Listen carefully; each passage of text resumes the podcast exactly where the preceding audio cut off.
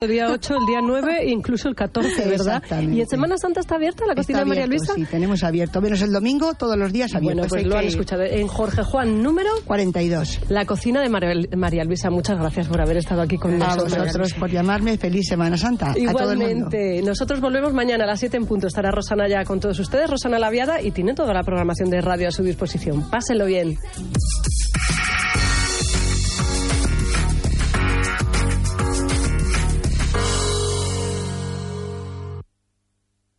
Mediodía a las 11 en Canarias.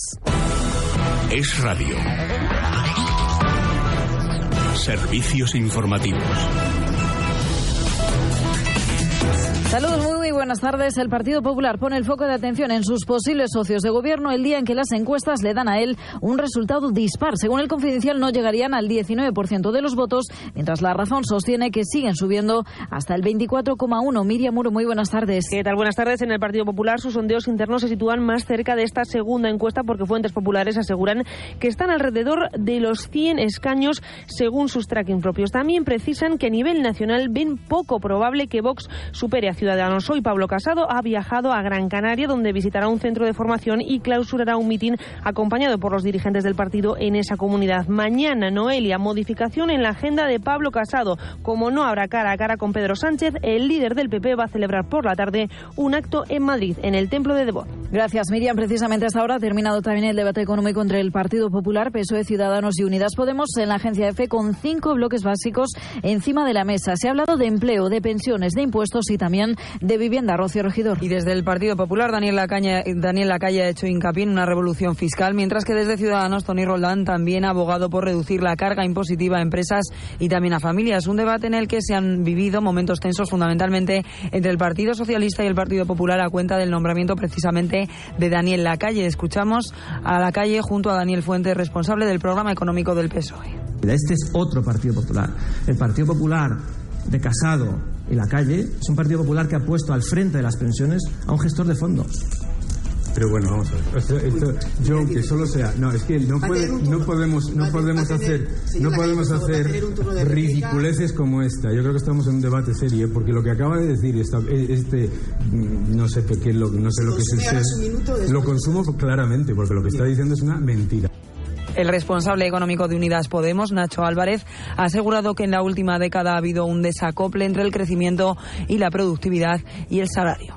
Gracias, Rocío. En el Supremo, atención al testimonio del número 2 del teniente coronel de la Guardia Civil, que, como les hemos contado, lideró la investigación de los preparativos del 1 de octubre, porque está relatando ahora el papel fundamental del mayor de los Mossos y precisamente también de la propia Policía Autonómica. Miguel Ángel Pérez, buenas tardes. Buenas tardes. Los correos electrónicos intervenidos al entonces consejero de Interior, Joaquín Ford, desvelan el papel imprescindible del mayor de los Mossos de Escuadra, Joseph Lluís Trapero, en el golpe del 1O. Así lo afirmaba con rotundidad un mando de la Guardia Civil.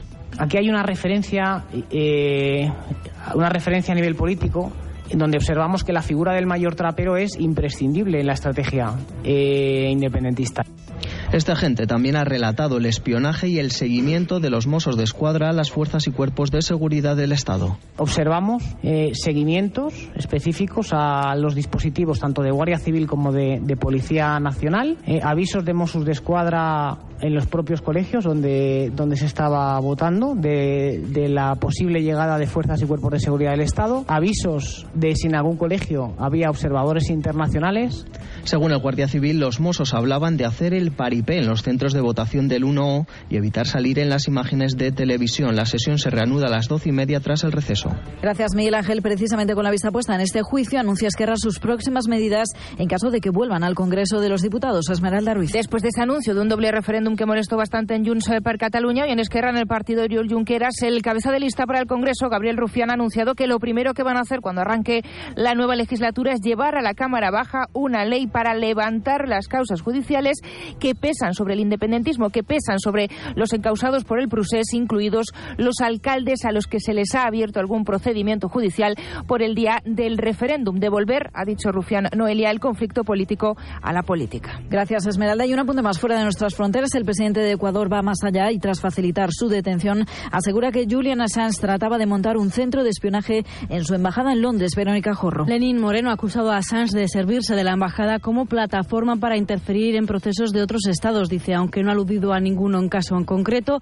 El presidente de Ecuador ha reprochado al fundador de Wikileaks alusiones a polémicas externas como el desafío independentista en Cataluña. Moreno también ha asegurado que Assange maltrató a los funcionarios de la embajada y en general abusó de la paciencia de los ecuatorianos. Gracias, Verónica. Con esa información nos marchamos. Más noticias en apenas 55 minutos. Ahora se quedan con la mejor programación local y regional.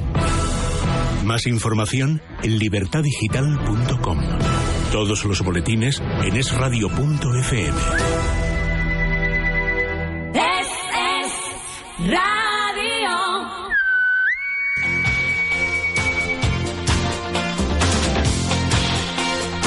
Son las 11, 5 minutos de la mañana en Canarias. Buenos días, Gran Canaria. Buenos días, Canarias. Buenos días al mundo.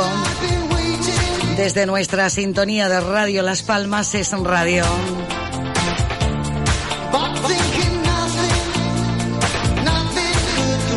No estamos de vacaciones, me dijeron de vacaciones políticas. No, no, no, se está todavía en campaña.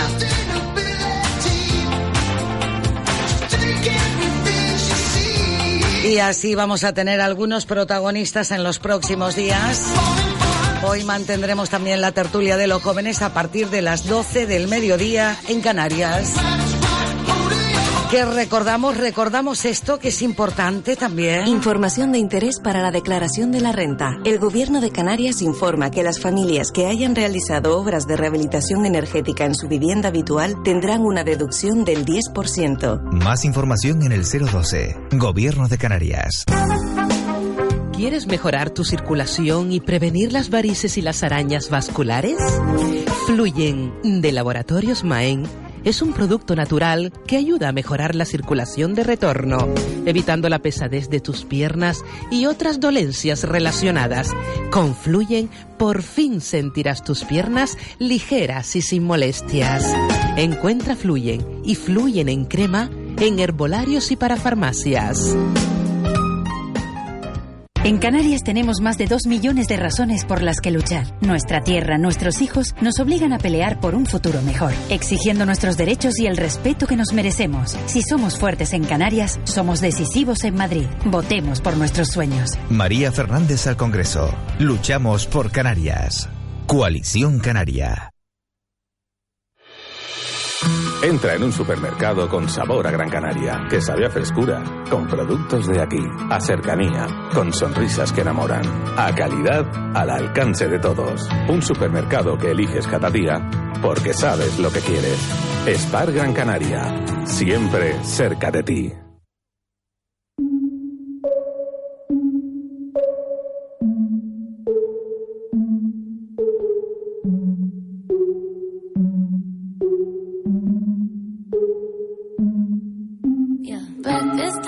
Tiffany's and bottles of bubbles.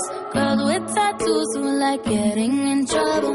Lashes and diamonds, ATM machines. Buy myself all of my favorite things. Been through some bad shit, I should be a savage. Who would've thought it turned me to a savage? Rather be tied up with calls and not strings. Write my own checks like I write what I sing. Yeah,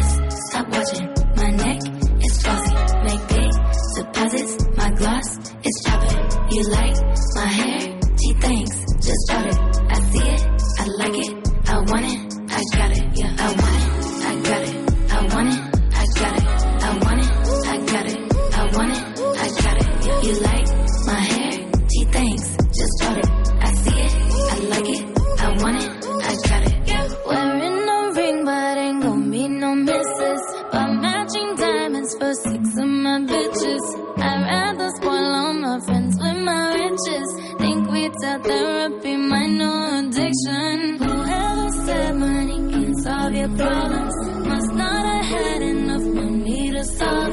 Ahí está sonando Ariana Grande con su éxito reciente.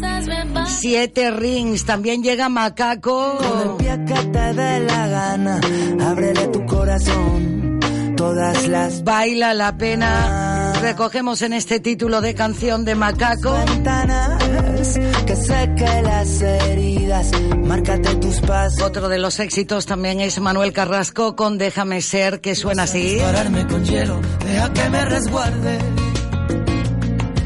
Me rompes y me elevas de pronto con un beso en la hoguera. Si vuelves a mirarme a los ojos. Y Vanessa Martín con el tema Inventas. Dices que hace un año que no estoy aquí. Acaba de caer un jarro de agua fría.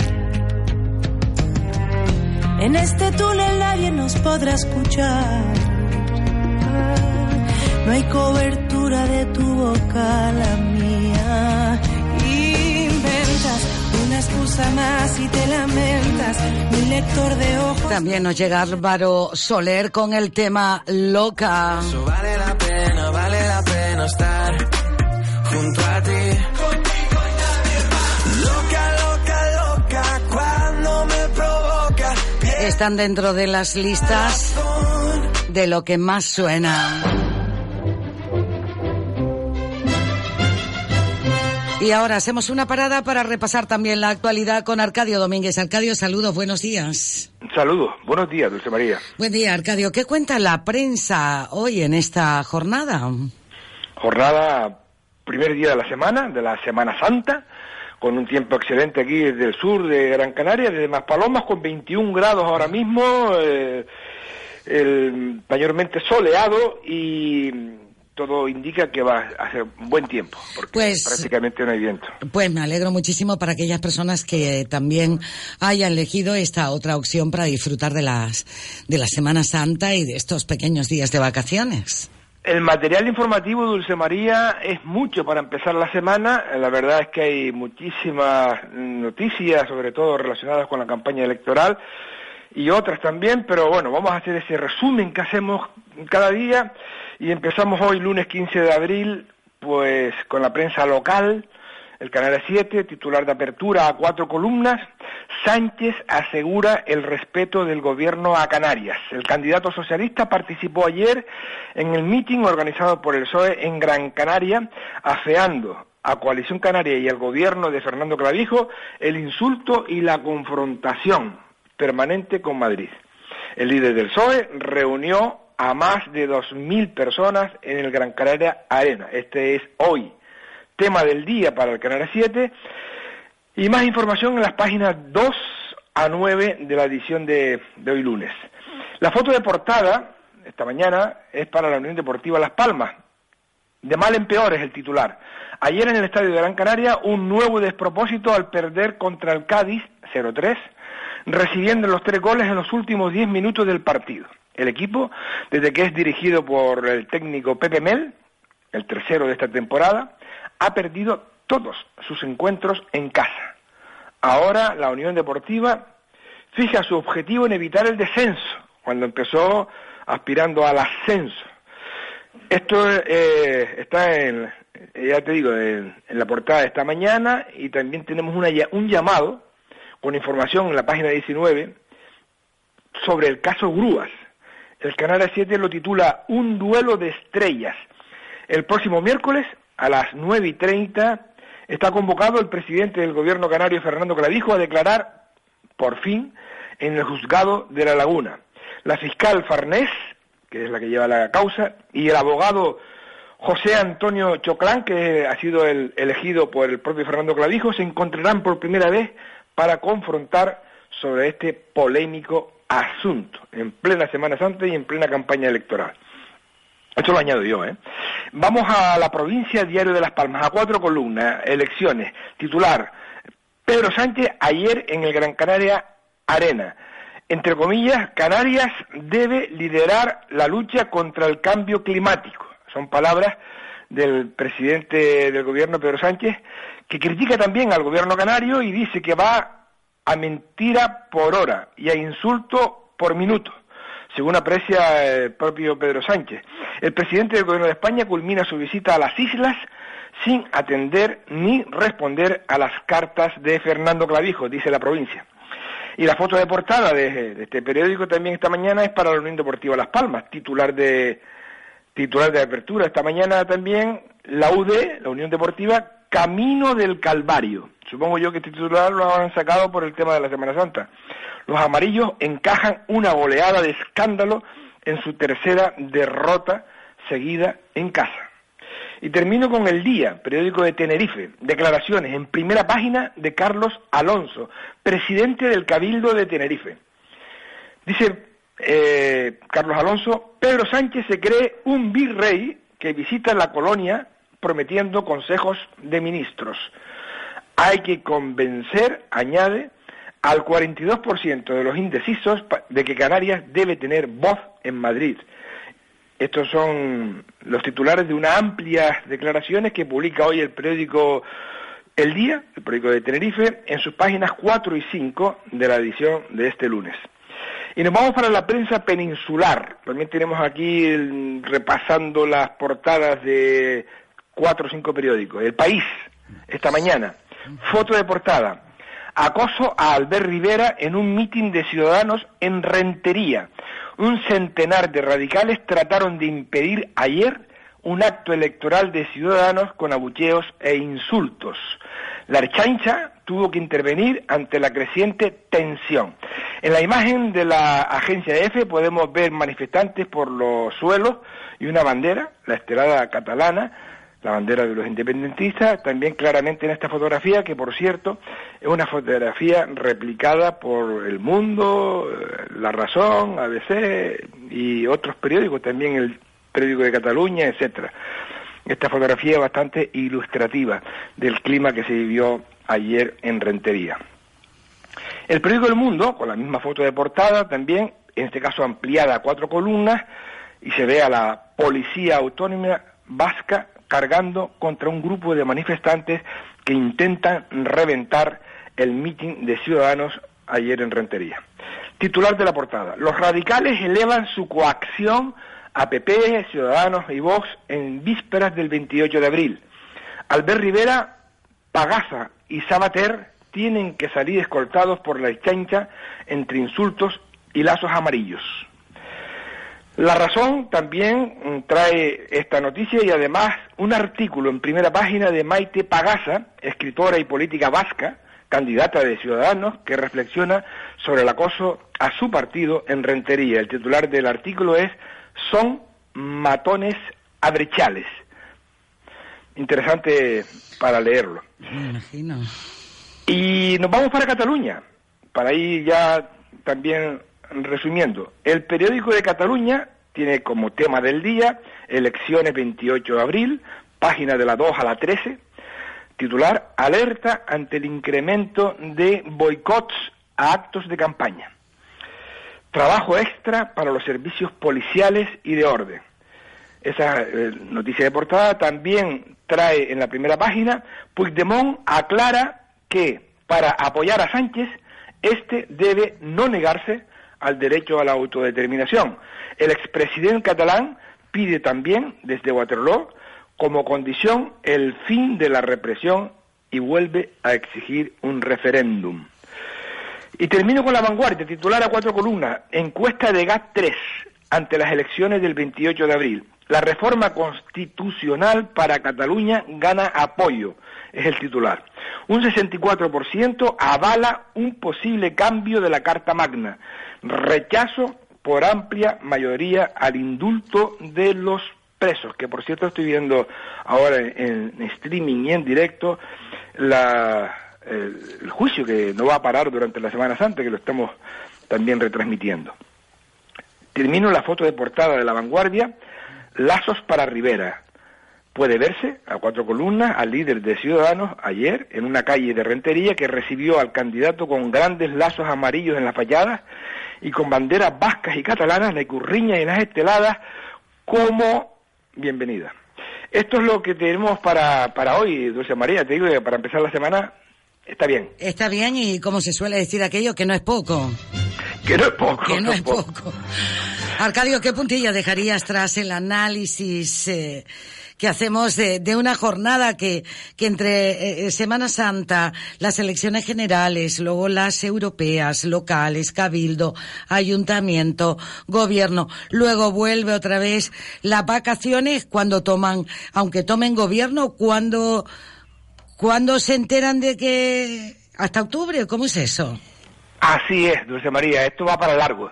Esto no va a ser fácil porque, como tú bien acabas de decir, y bueno, me has leído el pensamiento, tenemos unas semanas largas por delante, no solamente el tema de las elecciones del 28 de abril, sino después prácticamente empataremos con las elecciones de mayo, en medio el intento, me imagino yo, de crear gobierno en España, pues con, en fin, con unos resultados todavía absolutamente desconocidos, y la campaña electoral de las locales y las europeas y cabildos, etcétera, pues también ahí eh, en marcha. En fin, habrá que, que tomárselo con calma. Yo, mm, mi resumen o mi, mi puntilla esta mañana, ese comentario que suelo hacer al final de, de la lectura de los periódicos, mi pequeña reflexión es que esto parece la crónica de un fracaso anunciado. A mí no me gusta cómo está discurriendo la campaña. Encuentro demasiada bronca, sobre todo por los tiempos que atravesamos en que sí o sí es, será absolutamente necesario llegar a conseguir amplios acuerdos. De lo contrario, difícilmente saldrá España de esta incertidumbre. Si descontamos el día de hoy, estamos solo a 12 días de acudir a los colegios electorales. Y si algo caracteriza una campaña electoral en España es que los líderes políticos de todo tipo, condición, signo, siglas, se dedican a hacer declaraciones encendidas, descalificaciones, sentencias apocalípticas donde todo parece valer para tratar de conseguir aparecer en las crónicas de los medios de comunicación de manera destacada. Es la lucha por el titular, por el protagonismo. Aquí lo que importa es ganar espacio. En este caso, eh, con mayor imaginación si cabe, para conseguir llamar además la atención en medio de una Semana Santa que está, bueno, llena de actos como todo el mundo sabe. Yo diría, Dios mío, ¿qué hemos hecho para merecer esto? Pero no lo voy a decir, no lo voy a decir. Solo diré buen día y buena semana acompañado siempre de la buena radio. Sin duda, Arcadio. Te agradecemos esta conexión contigo así en directo, que además nos dejaste cómo está el tiempo en el sur de Gran Canaria. Y también esta, este, este pequeño artículo de opinión. Será hasta mañana, Arcadio Domínguez. Hasta mañana, un abrazo, buen día. Un abrazo, buen día. Lo contamos aquí en nuestra sintonía de radio Las Palmas es Radio. Estamos ya en las 11.22 minutos de la mañana en Canarias.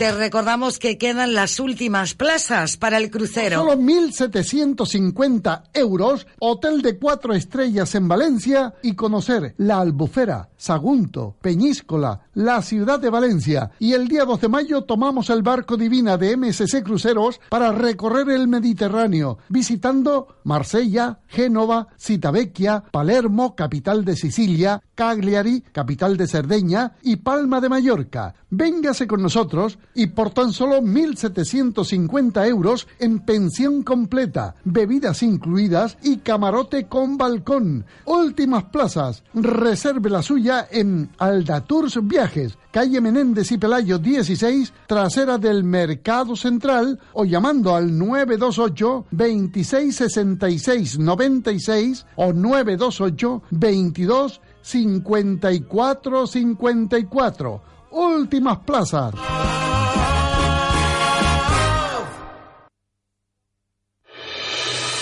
Entra en un supermercado con sabor a Gran Canaria, que sabe a frescura, con productos de aquí, a cercanía, con sonrisas que enamoran, a calidad al alcance de todos. Un supermercado que eliges cada día porque sabes lo que quieres. Spar Gran Canaria, siempre cerca de ti. Información de interés para la declaración de la renta. El Gobierno de Canarias informa que las familias que tengan a niños en régimen de acogida podrán deducir 250 euros. Más información en el 012, Gobierno de Canarias. En Canarias tenemos más de dos millones de razones por las que luchar. Nuestra tierra, nuestros hijos nos obligan a pelear por un futuro mejor, exigiendo nuestros derechos y el respeto que nos merecemos. Si somos fuertes en Canarias, somos decisivos en Madrid. Votemos por nuestros sueños. María Fernández al Congreso. Luchamos por Canarias. Coalición Canaria.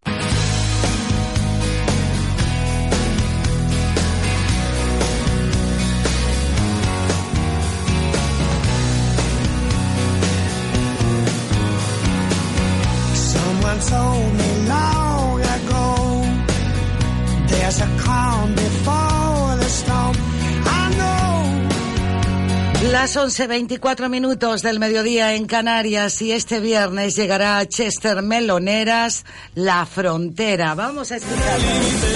Si este fin de semana de Semana Santa estás en la zona sur, te esperamos en Chester Meloneras. Seguimos celebrando nuestro primer año. En concierto La Frontera. Apúntalo, viernes 19 de abril. Discoteca Chester Meloneras. En concierto con Heineken La Frontera. Compra tus tickets en mastaquilla.com. Emisora oficial Inolvidable FM.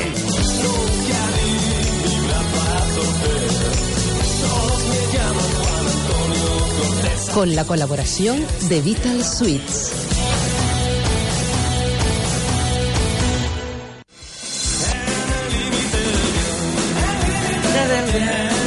Bien suena esto.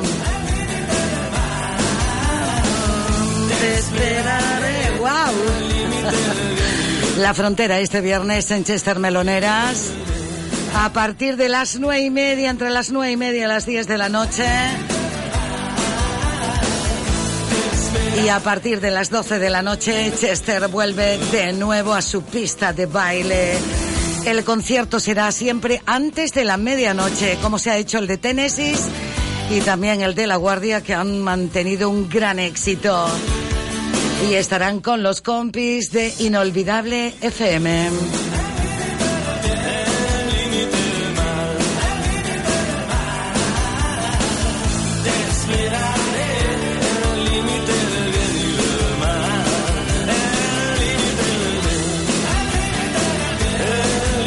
Así recogemos esta información.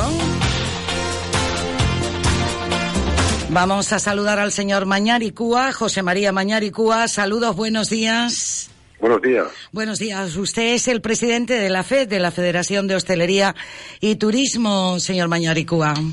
Correcto. Bueno, pues queríamos hablar con usted para ver eh, eh, cómo está el panorama a nivel local, turísticamente hablando, para en esta en esta Semana Santa, más turismo extranjero o más turismo local y nacional. Bueno, pues después de cuatro años consecutivos de récord turísticos, eh, entramos en un 2019 donde se nota la caída, la caída es mayor de la que dicen los medios y dicen los, los, los datos de administración. Eh, vemos una caída del mercado tanto alemán, nórdico como británico, en los tres mercados, eh, mucho más del esperado en el, tanto el mercado alemán como en el escandinavo, que no esperábamos eh, estas caídas, y vienen producidas en el caso del mercado alemán por, porque están decidiendo ir a- al Mediterráneo, a los, a los destinos competidores que estuvieron durante un tiempo cerrados, a Turquía, Túnez, Egipto, y en el caso del mercado escandinavo ha hecho un verano y un invierno muy bueno en, ese país, en esos países escandinavos, y, y vemos también un retroceso de las reservas.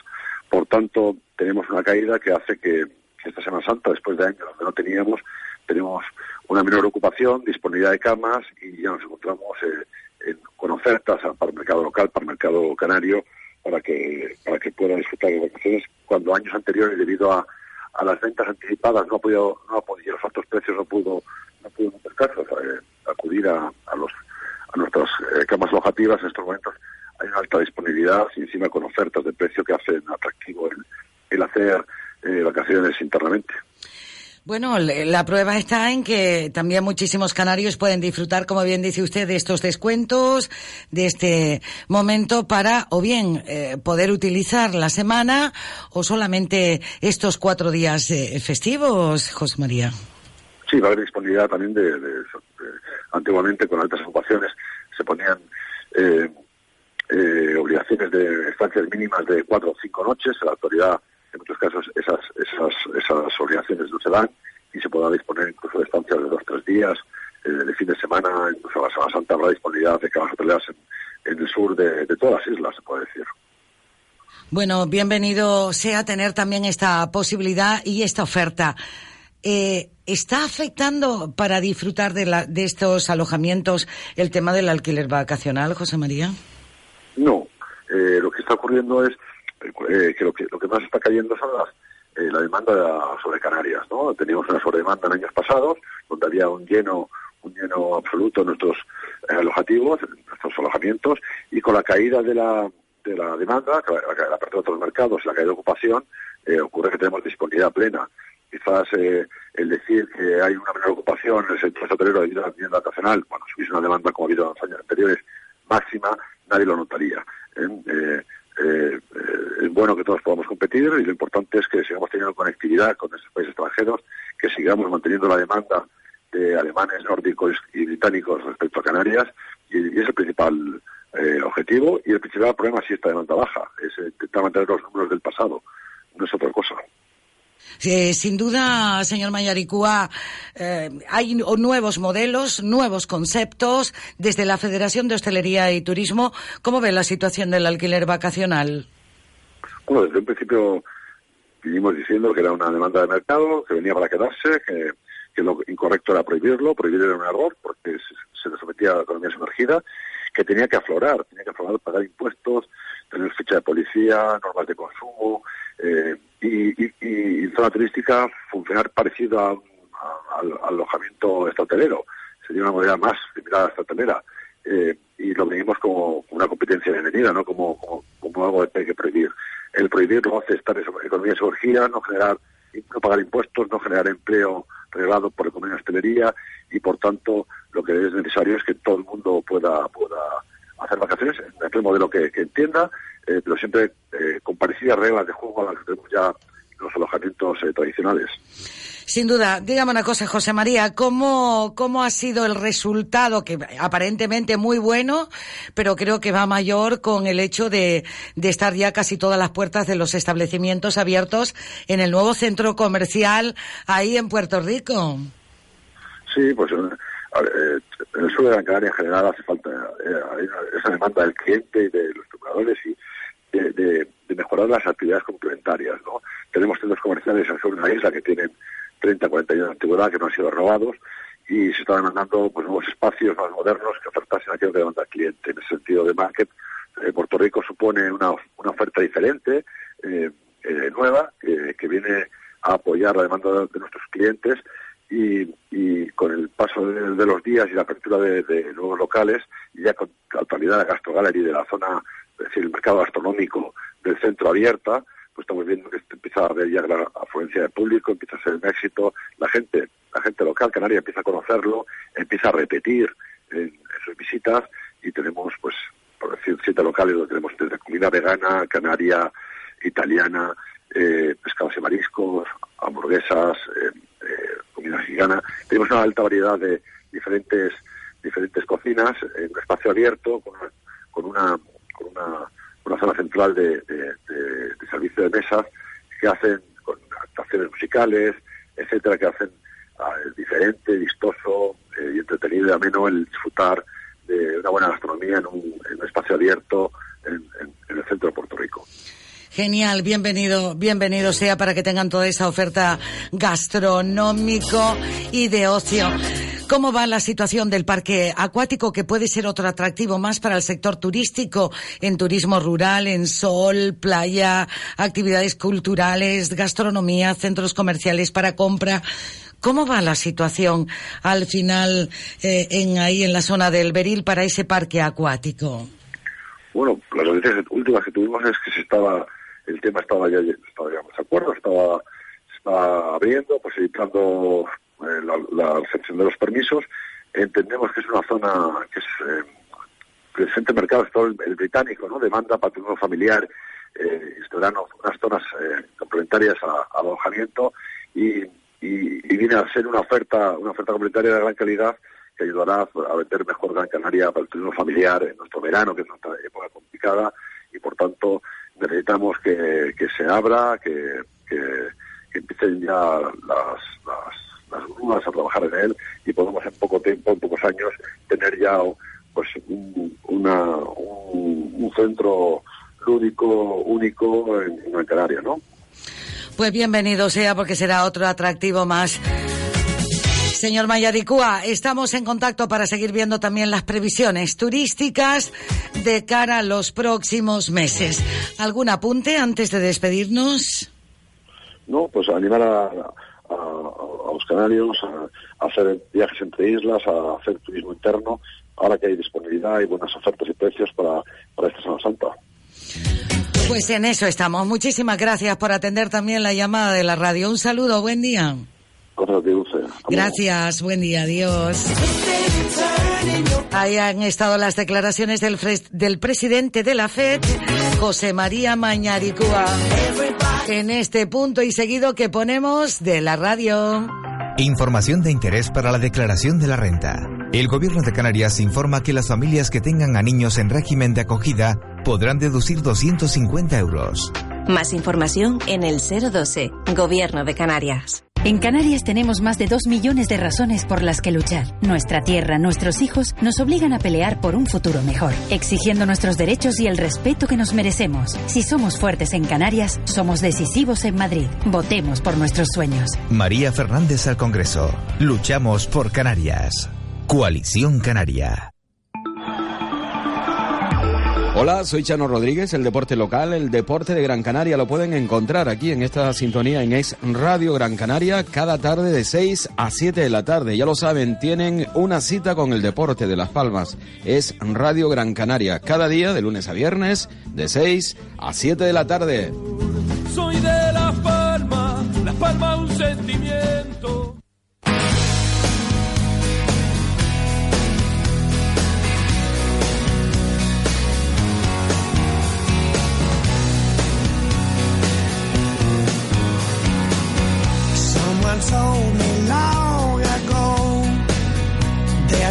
Calm before the storm. I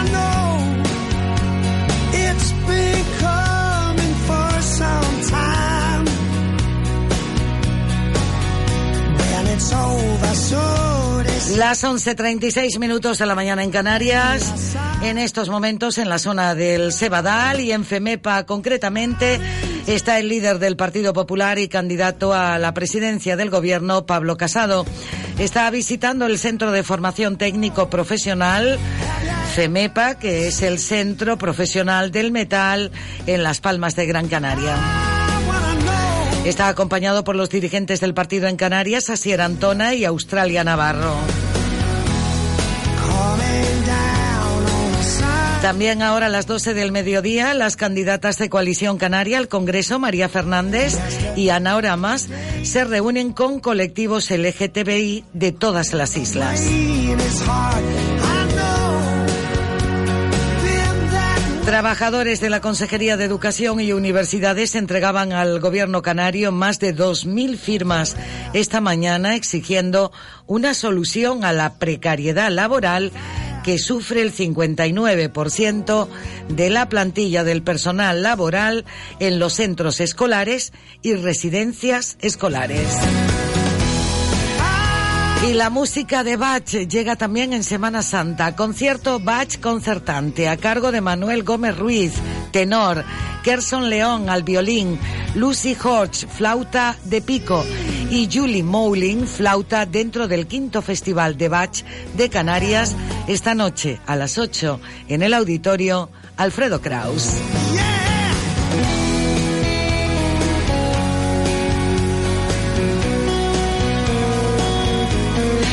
Esta noche a las ocho y media en el Teatro Cuyas, la compañía La Cubana representa su espectáculo Adiós Arturo.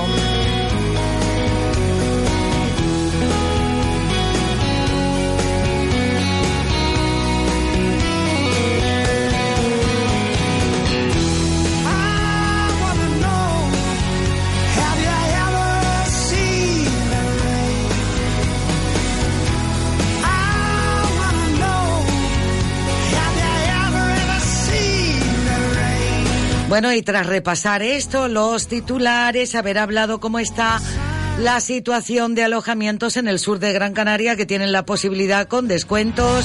Hay alojamiento para poder disfrutar de esta Semana Santa. Pero, ¿cómo está el tiempo?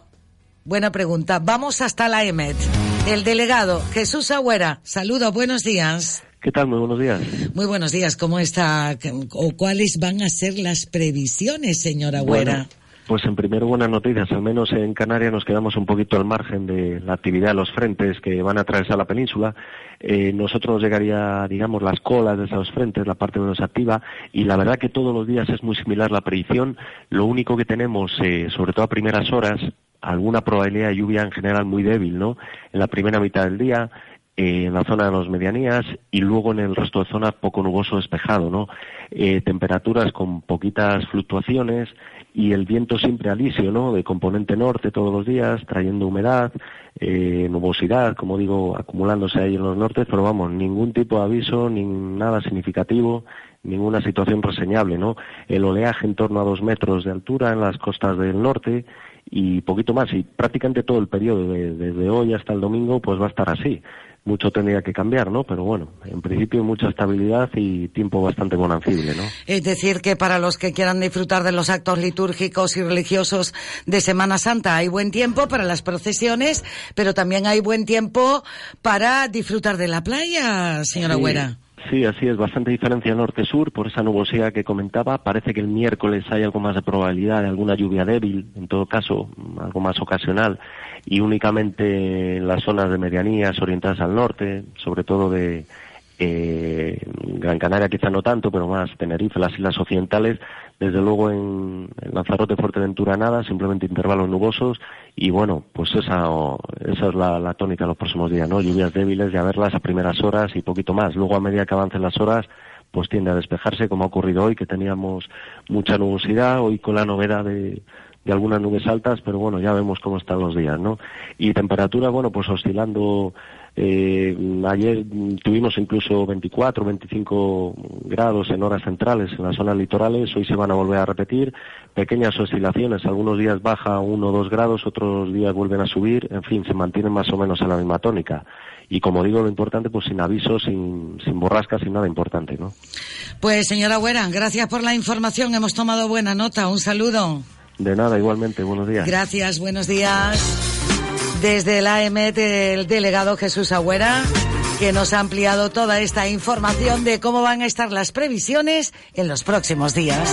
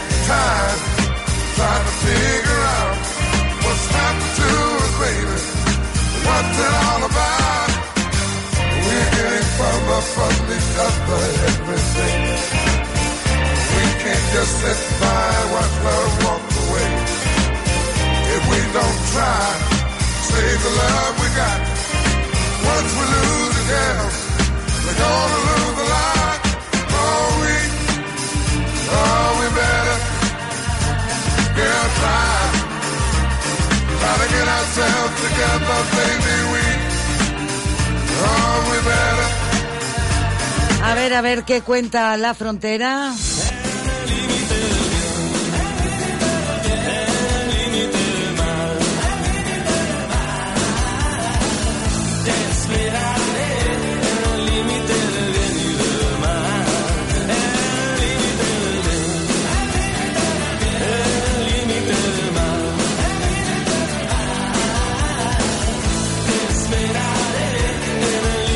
Minuto 43, chicos, saludan, saludan, sí, sí, vamos, saludo, entonces. La frontera, y quería invitaros este viernes 19 de abril a la sala Chester Meloneras Club de Maspalomas, en Gran Canaria. Eh, será un gran concierto de rock and roll, repasaremos todos nuestros temas y esperamos que vayáis todos porque va a ser un gran concierto de rock and roll. Nos vemos viernes 19.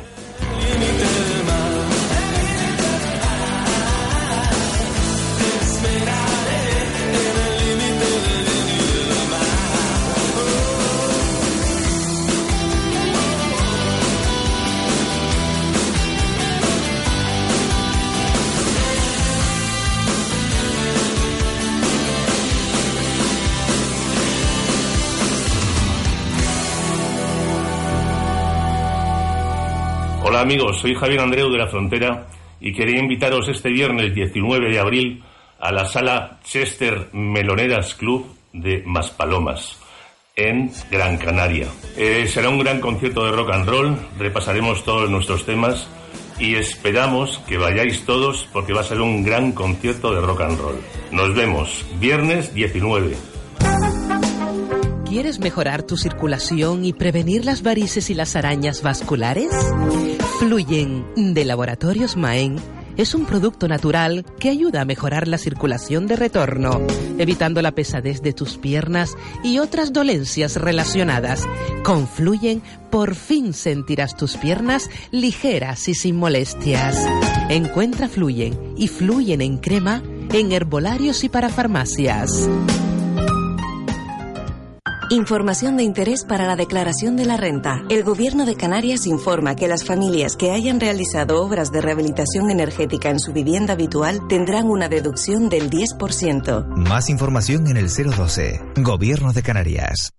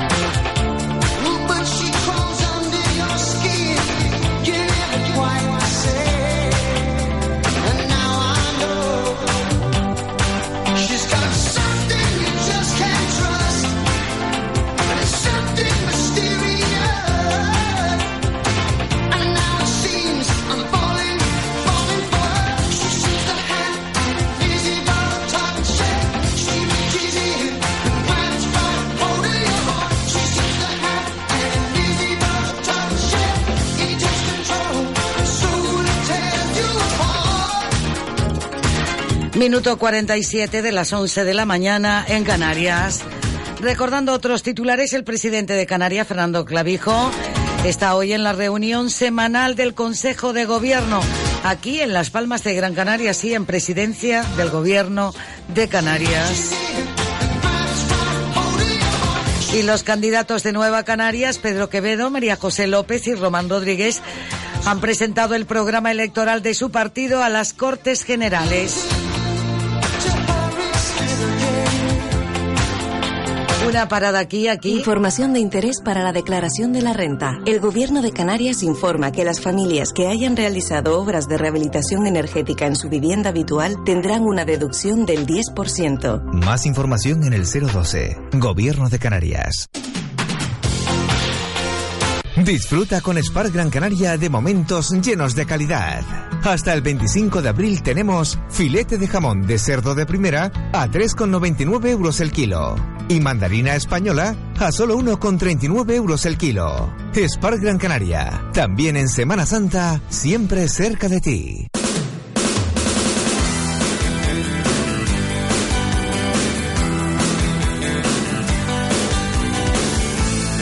Bueno, no hemos cambiado el dial sobre la marcha, no.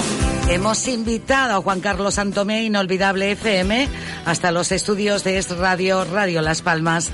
Juan Carlos, saludos, buenos días. Hola, ¿qué tal? Buenos días. Buenos días, eh, buenos días y buenos éxitos con Tennessee, La Guardia y La Frontera este viernes. Efectivamente, sí, sí, un éxito total con el primer aniversario de la discoteca Chester, que aparte de en la ciudad de Las Palmas, donde cosecha una clientela espectacular, pues hace un año que llegaron a la zona sur, a Meloneras, y allí han arrasado. Llevan un año de éxito total y lo quisieron celebrar pues eh, reforzando todo lo que es la primera hora del, de los viernes.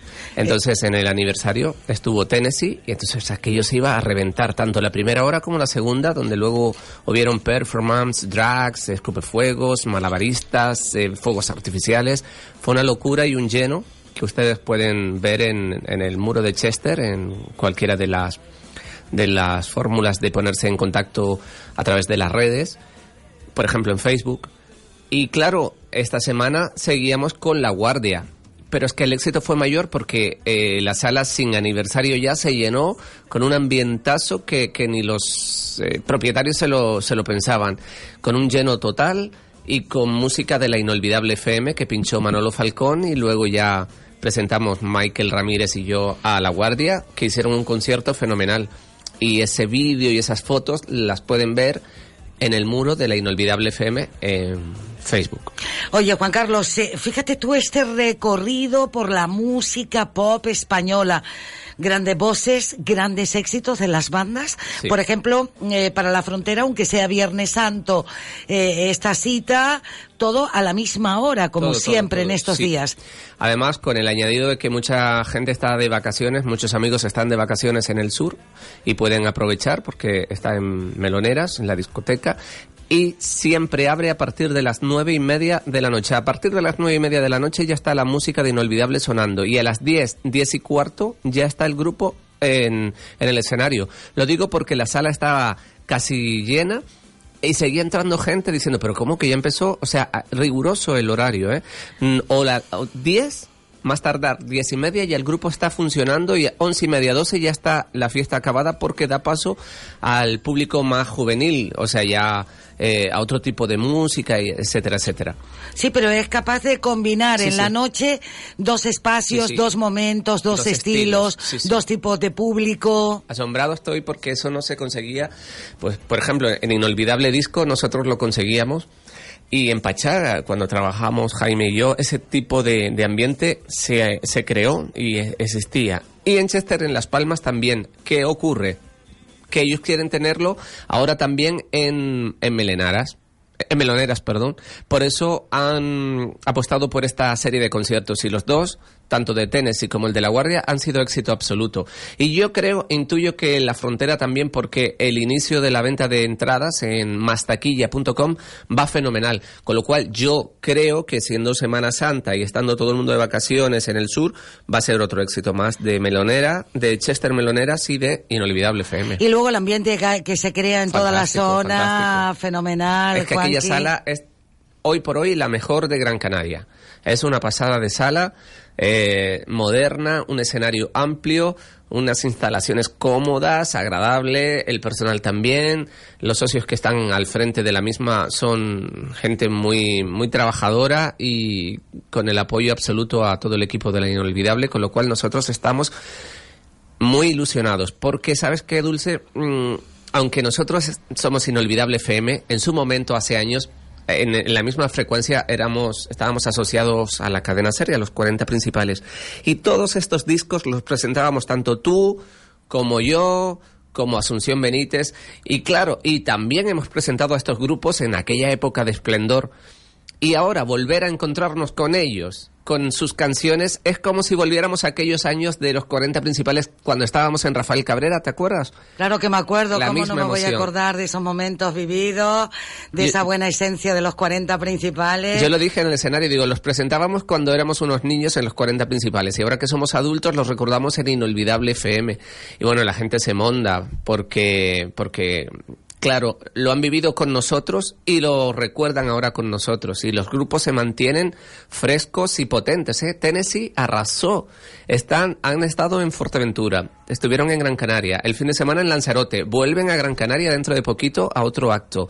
La Guardia también estuvieron en Fuerteventura, han estado en Chester Meloneras y han arrasado. Y ahora la frontera, que me hace una ilusión tremenda porque la frontera mira que vendió discos con El Límite, con Juan Antonio Cortés, con Palabra de Honor, con Pobre Taur, es que tienen mogollón de éxitos y yo creo que este viernes vamos a poder col- colgar nuevamente las fotos y el directo de la frontera diciendo que fue otro éxito.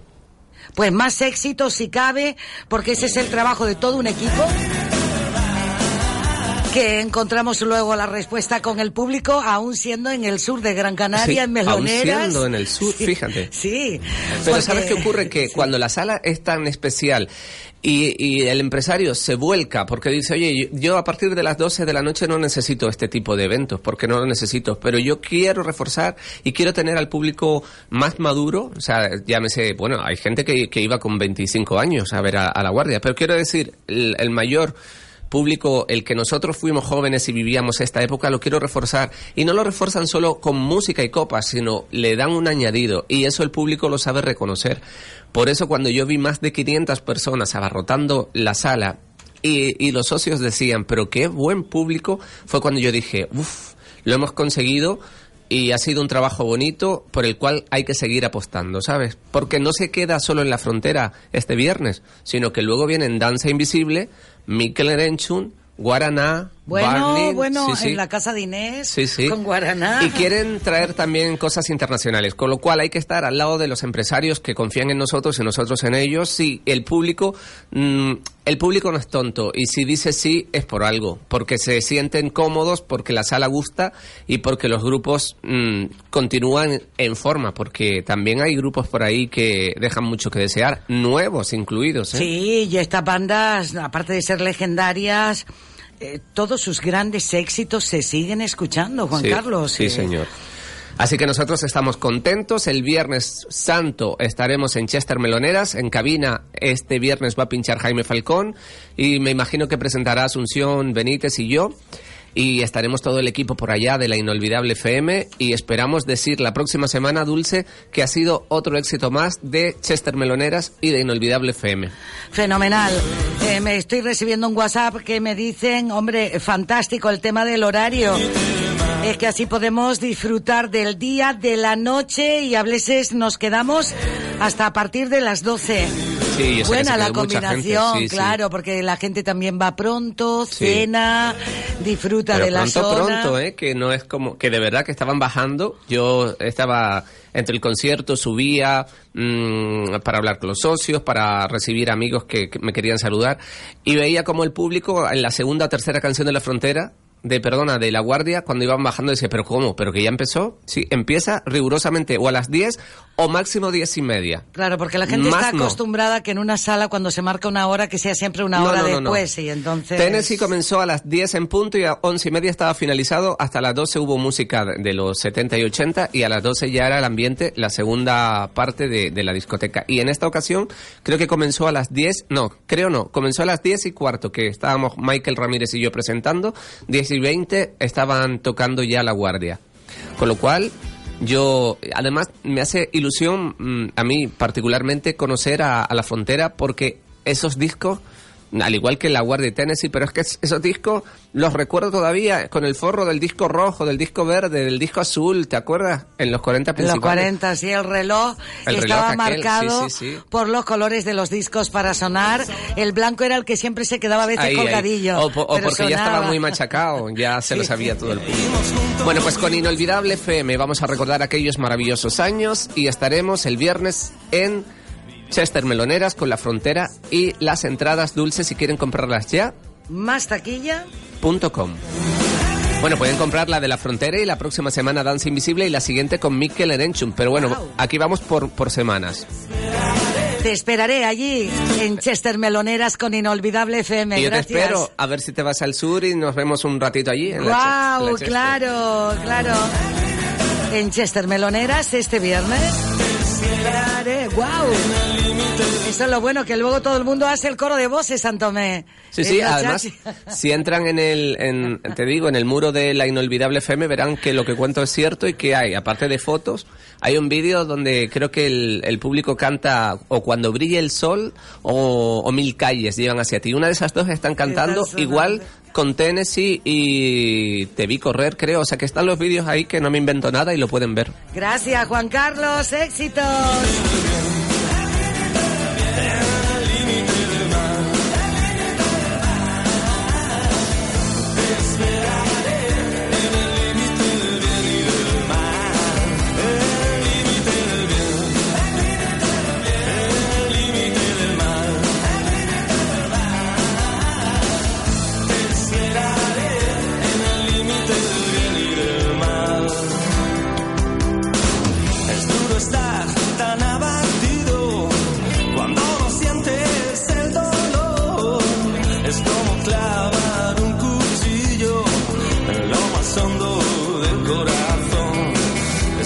Servicios informativos, vamos.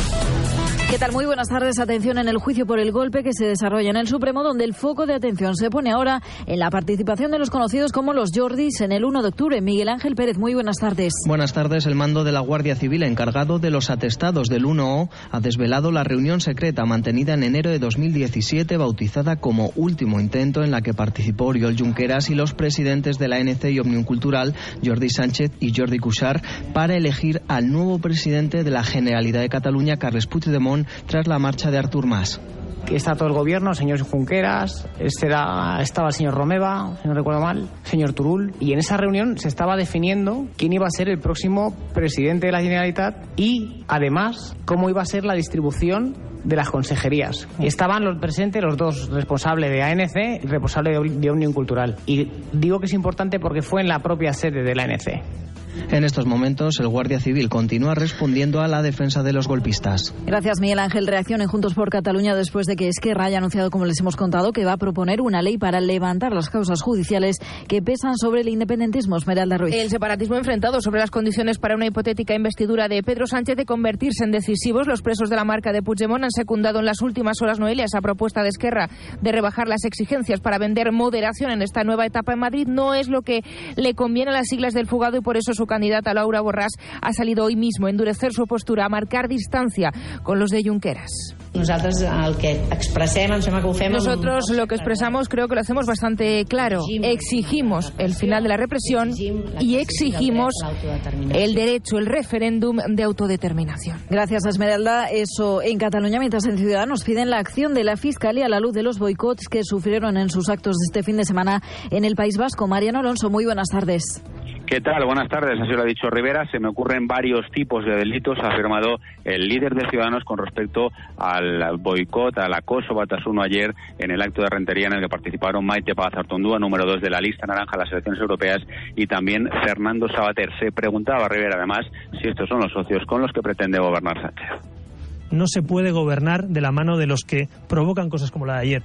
Ayer, eh, algunos líderes de Sortu, de Bildu, me dijeron literalmente a mí y a mis compañeros que no éramos bienvenidos al País Vasco. Nos decían que no fuéramos al País Vasco. Y por supuesto que vamos a ir. Vamos a ir siempre que nos dé la gana cualquier pueblo de España. Pero esos son los socios de investidura de Sánchez, esos son los que están decidiendo hacer leyes como la mal llamada ley, ley de abusos policiales. Los que van a juzgar a la Guardia Civil son estos. Los de ayer van a juzgar a la Guardia Civil y a la policía con la ley de Sánchez, con la ley de los abusos policiales que ha votado el PSOE a favor. Creo que es indigno para muchos españoles lo que ayer vimos. Rivera ha lamentado igualmente la reacción de Podemos criminalizando a Ciudadanos por el acto de ayer en Rentería. Siempre que buscas a los de Pablo Iglesias, asegurado están con los que quieren romper España. Gracias, Mariano. Hacemos una parada también en el Ayuntamiento de Madrid porque parece que según las últimas encuestas, la última que publica Telemadrid, se consolida la posible candidatura de la derecha liderada por el popular José Luis Martínez Almeida, Lucía Guadalupe. Sí, última encuesta que vuelve a dar como ganadora de los comicios a Manuela Carmena con su plataforma Más Madrid. El Partido Popular se consolida así como segunda fuerza política y se confirmaría las opciones de José Luis Martínez Almeida para conquistar la alcaldía de Madrid de lograr un pacto a la andaluza con Vox y Ciudadanos. La candidata de Ciudadanos a la alcaldía, Begoña Villacís, resta importancia a la encuesta y dice que lo importante son los resultados en las urnas el 26 de mayo. Por su parte, el Partido Socialista continúa siendo la última opción para los madrileños, pero su candidato, Pepo Hernández, es el mejor valorado, algo que agradece, pero subraya que la lucha sigue por darse a conocer. La verdad es que no nos preocupa mucho, pues es una foto de un momento determinado. Yo siempre digo lo mismo, salgan bien, salgan mal las encuestas, digo que realmente la foto es la de las urnas. Bueno, lo agradezco, pero queremos todavía, pues sobre todo, valorar lo que es el equipo, ¿no? Para mí es una cuestión fundamental. Creemos realmente que estamos eh, haciendo un gran equipo que va a dar soluciones a lo que Madrid necesita. Y un apunte del resto del mundo pendientes de la batalla por borrar a Cristóbal Colón de la memoria de Estados Unidos. Verónica Jorro. Un concejal del Distrito de Columbia en Washington DC ha anunciado que está preparando una ley con la que se propone eliminar todos los símbolos de odio y racismo en la zona. Según señala el diario ABC, entre los lugares a rebautizar se encuentra Columbus Circle o Plaza de Colón, uno de los epicentros de la ciudad. Otra cuestión que hay que destacar es el hecho de que hayan sido los italianos los que estén volcando sus esfuerzos por defender el legado del descubridor, mientras los diplomáticos españoles permanecen en silencio. Gracias, Verónica. Nos vamos a marchar con esa información. Todo esto y mucho más en nuestro informativo nacional es noticia a la una y media de la tarde hoy con Javier López Tofiño. Más información en libertadigital.com. Todos los boletines en esradio.fm.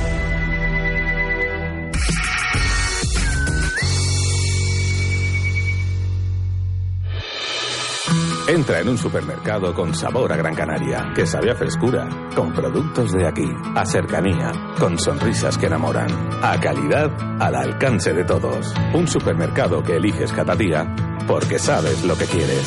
Spar Gran Canaria, siempre cerca de ti. En Canarias tenemos más de dos millones de razones por las que luchar. Nuestra tierra, nuestros hijos nos obligan a pelear por un futuro mejor, exigiendo nuestros derechos y el respeto que nos merecemos. Si somos fuertes en Canarias, somos decisivos en Madrid. Votemos por nuestros sueños. María Fernández al Congreso. Luchamos por Canarias. Coalición Canaria. ¿Necesitas hacer una página web? Weblaspalmas.es. ¿Quieres desarrollar una aplicación móvil? Weblaspalmas.es. Ponte en manos de la empresa líder en Canarias en diseño web y desarrollo creativo. Visita nuestro estudio y te asesoraremos sin ningún compromiso. Pon tu proyecto en buenas manos. Entra en weblaspalmas.es. ¿Quieres mejorar tu circulación y prevenir las varices y las arañas vasculares? Fluyen de Laboratorios Maen es un producto natural que ayuda a mejorar la circulación de retorno, evitando la pesadez de tus piernas y otras dolencias relacionadas. Confluyen, por fin sentirás tus piernas ligeras y sin molestias. Encuentra Fluyen y Fluyen en crema en herbolarios y para farmacias. Información de interés para la declaración de la renta. El gobierno de Canarias informa que las familias que tengan a niños en régimen de acogida podrán deducir 250 euros. Más información en el 012, Gobierno de Canarias. Hola, soy Chano Rodríguez, el deporte local, el deporte de Gran Canaria lo pueden encontrar aquí en esta sintonía en Es Radio Gran Canaria cada tarde de 6 a 7 de la tarde. Ya lo saben, tienen una cita con el deporte de Las Palmas. Es Radio Gran Canaria cada día de lunes a viernes de 6 a 7 de la tarde. Soy de Las Palmas, Las Palmas un sentimiento.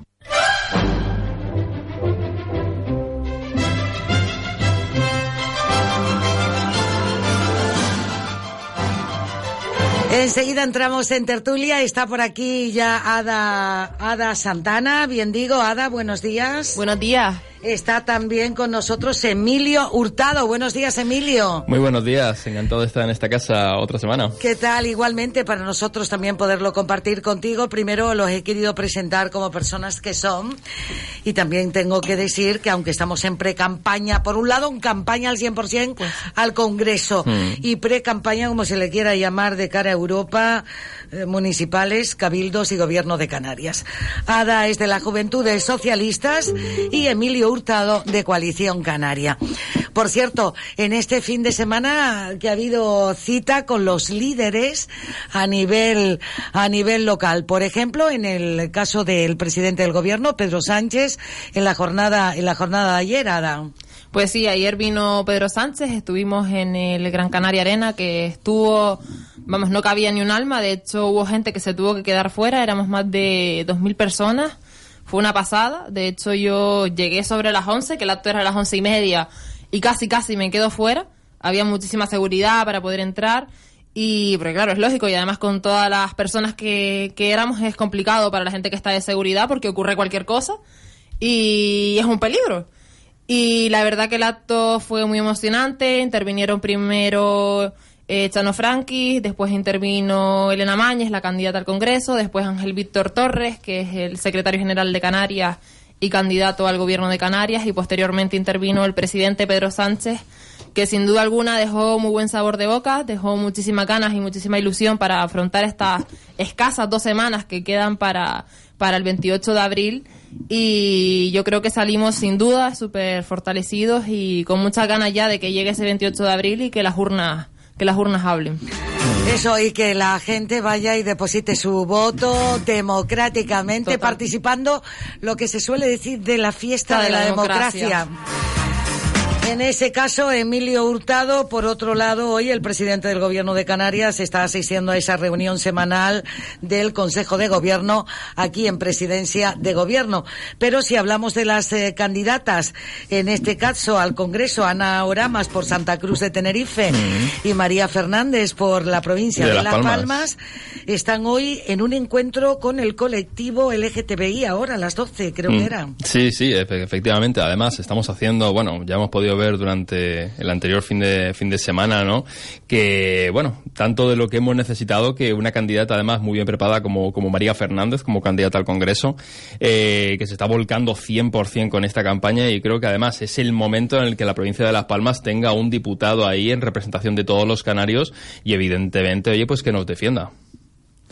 Entonces, pues claro, tenemos que estar ahí, siguiendo trabajando y bueno, además este, este fin de semana también eh, tuvimos con Pablo Rodríguez como vicepresidente también del gobierno y estaba tarea Ma- María Fernández y demás en Lobo Apolinario también, eh, bueno, pues concienciándonos con, la, con, con las actividades que habían eh, organizado las Juventudes Nacionalistas de Coalición Canaria. Eh, con el con la recogida de residuos y demás de un solo de un solo uso y la verdad es que fue una jornada estupenda. Creo que de eso hay que concienciar bien el tema de residuos. Creo que todos los partidos, como las renovables, lo tienen sobre la mesa para, para hablar del mismo y, y creo que hay que seguir insistiendo porque la gente libremente vota al, al partido que considere. Hablando de los candidatos y candidatas al Congreso, en este caso acaba de llegar también Zeus Benítez del Partido Popular. Zeus, buen- buenos días. Muy buenos días. Bienvenido. Zeus, Pablo Casado eh, ha estado hace unos minutos en esta misma calle, en FEMEPA, ahí en la presentación también acompañado del resto del Partido Popular, como es el presidente, Asier Antona, o la propia candidata también al Parlamento de Canarias, Australia Navarro. Ahora se dirigen hasta el muelle de Cambulloneros, prácticamente de visita y de jornadas tanto para los candidatos y candidatas al Congreso, como a su vez también a nivel local, es Zeus. Sí, hombre, que, eh, Pablo Casado ya vuelve a demostrar otra vez su compromiso por Canarias. Estuvo hace ni dos semanas aquí. La última vez que vine estuvimos comentando la visita de Pablo Casado, que recorrió cinco islas. Hoy estará en Gran Canaria y esta tarde estará en Tenerife. Decía, está en pre-campaña, está en campaña. Fue, estuvo cuando era candidato, cuando era vicesecretario también venía y estuvo en actos tan bonitos como el que hizo el Partido Popular en la plaza, de, en la puntilla, de las canteras y demás. Yo creo que hay un compromiso claro y los candidatos incluso también hemos estado recorriendo todos estos días, pues imagino como todos los demás candidatos también, ¿no? Pero recorriendo las calles, pidiendo el voto y la verdad que en la calle hay muy buena aceptación, hay ganas de de cambiar, hay ganas de que tengamos un gobierno que se preocupe y la verdad que seguiremos trabajando. Yo creo que estas elecciones, aunque todos los partidos políticos veo que dicen lo mismo en el sentido de que mm, dice, estas elecciones son muy importantes. Pero es verdad que todos los, todos los partidos políticos dicen lo mismo en cada elecciones, pero es verdad que estas elecciones son mucho más importantes porque eh, nos jugamos mucho, nos jugamos, nos jugamos mucho, nos jugamos qué modelo de convivencia vamos a tener en el futuro, cómo lo vamos a afrontar y cómo lo vamos a hacer, la verdad. Sin duda, en eso están también todos los partidos eh, hablando del plan, del programa que llevan, Zeus, y te agradezco este momento de compartir, donde además acaba de entrar también Daniel Rivero de Unidos por eh, Gran Canaria en esa alianza con Coalición Canaria, como a su vez Alejandro Navarro de Ciudadanos, del Buenos Grupo días. Ciudadano. Buenos días a ambos. Daniel, saludos de nuevo. A Buenos ver, días. Buenos días. Daniel, cuéntame, porque Eh, en este caso, eh, juntos eh, con Coalición Canaria y Unidos por Gran Canaria, han salido también a la calle en diferentes convocatorias donde han contado con la presencia del presidente del Gobierno de Canarias, Fernando Clavijo, para, para apoyo mutuo. ¿eh? Exacto, así es. El, el, el viernes pasado teníamos el, el inicio de la campaña y después también este fin de semana hemos tenido eh, el laboratorio de las ideas, donde nuestra candidata Ana Ribarrios eh, oía ideas de profesionales, de abogados, de ingenieros eh, que aportaban ideas para el desarrollo de Gran Canaria y, a su vez también eh, María Fernández y, Pablo Rodríguez. Todos reunidos también con José Miguel Bravo de Laguna en este gran proyecto de laboratorio de ideas. Alejandro, buen día. Buenos días. Buenos días de Ciudadanos. Alejandro Navarro, Al- Albert Rivera hizo una visita en el mismo día. Por la mañana eh, estuvo en una isla y por la tarde estuvo en la otra. ¿Cómo resultó ese encuentro con candidatos, candidatas, simpatizantes también de Ciudadanos? Pues yo viví el de Gran Canaria, que fue por la mañana, fue un poquito más íntimo, más con afiliados, simpatizantes y candidatos, y se mostró quizás a lo mejor un poquito más cercano. Y si ya cuando lo ves en la tele, cuando lo ves en los mítines, engancha, cuando se muestra tal y como es y no tiene ningún tipo de, de- límite, engancha todavía muchísimo más. Yo creo que es una persona que tiene muchísimo valor para, para poder llevar a cabo las políticas que quiere y sobre todo una cosa, y eso sí que lo, lo repitió varias veces y lo ratificaron los que han trabajado con él. Lo que promete lo cumple.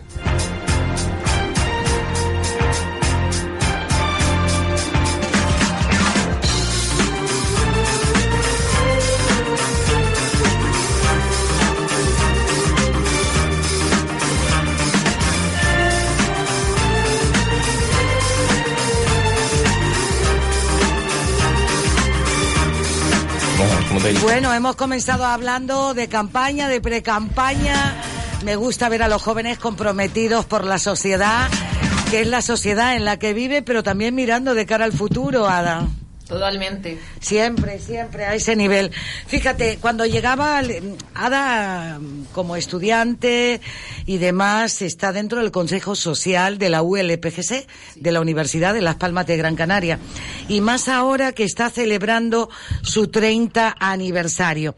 Quisiera, quisiera también comentar que en estos días leí algo así como que había cierta inquietud eh, por el tema del fracaso escolar que hay en los estudiantes para llegar a la universidad. ¿Qué puede estar sucediendo?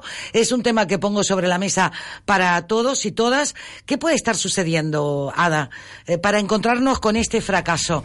Porque al final formamos parte de los estudios todos, los alumnos, los padres, el profesorado, la comunidad educativa, aunque es cierto que dicen que cuando llegan a la universidad ya prácticamente se da por hecho que eres adulto por los 18 años, que aquí los padres apenas cuentan, pero siempre están detrás y siempre se sufre eh, para cualquier prueba que tengan eh, que hacer.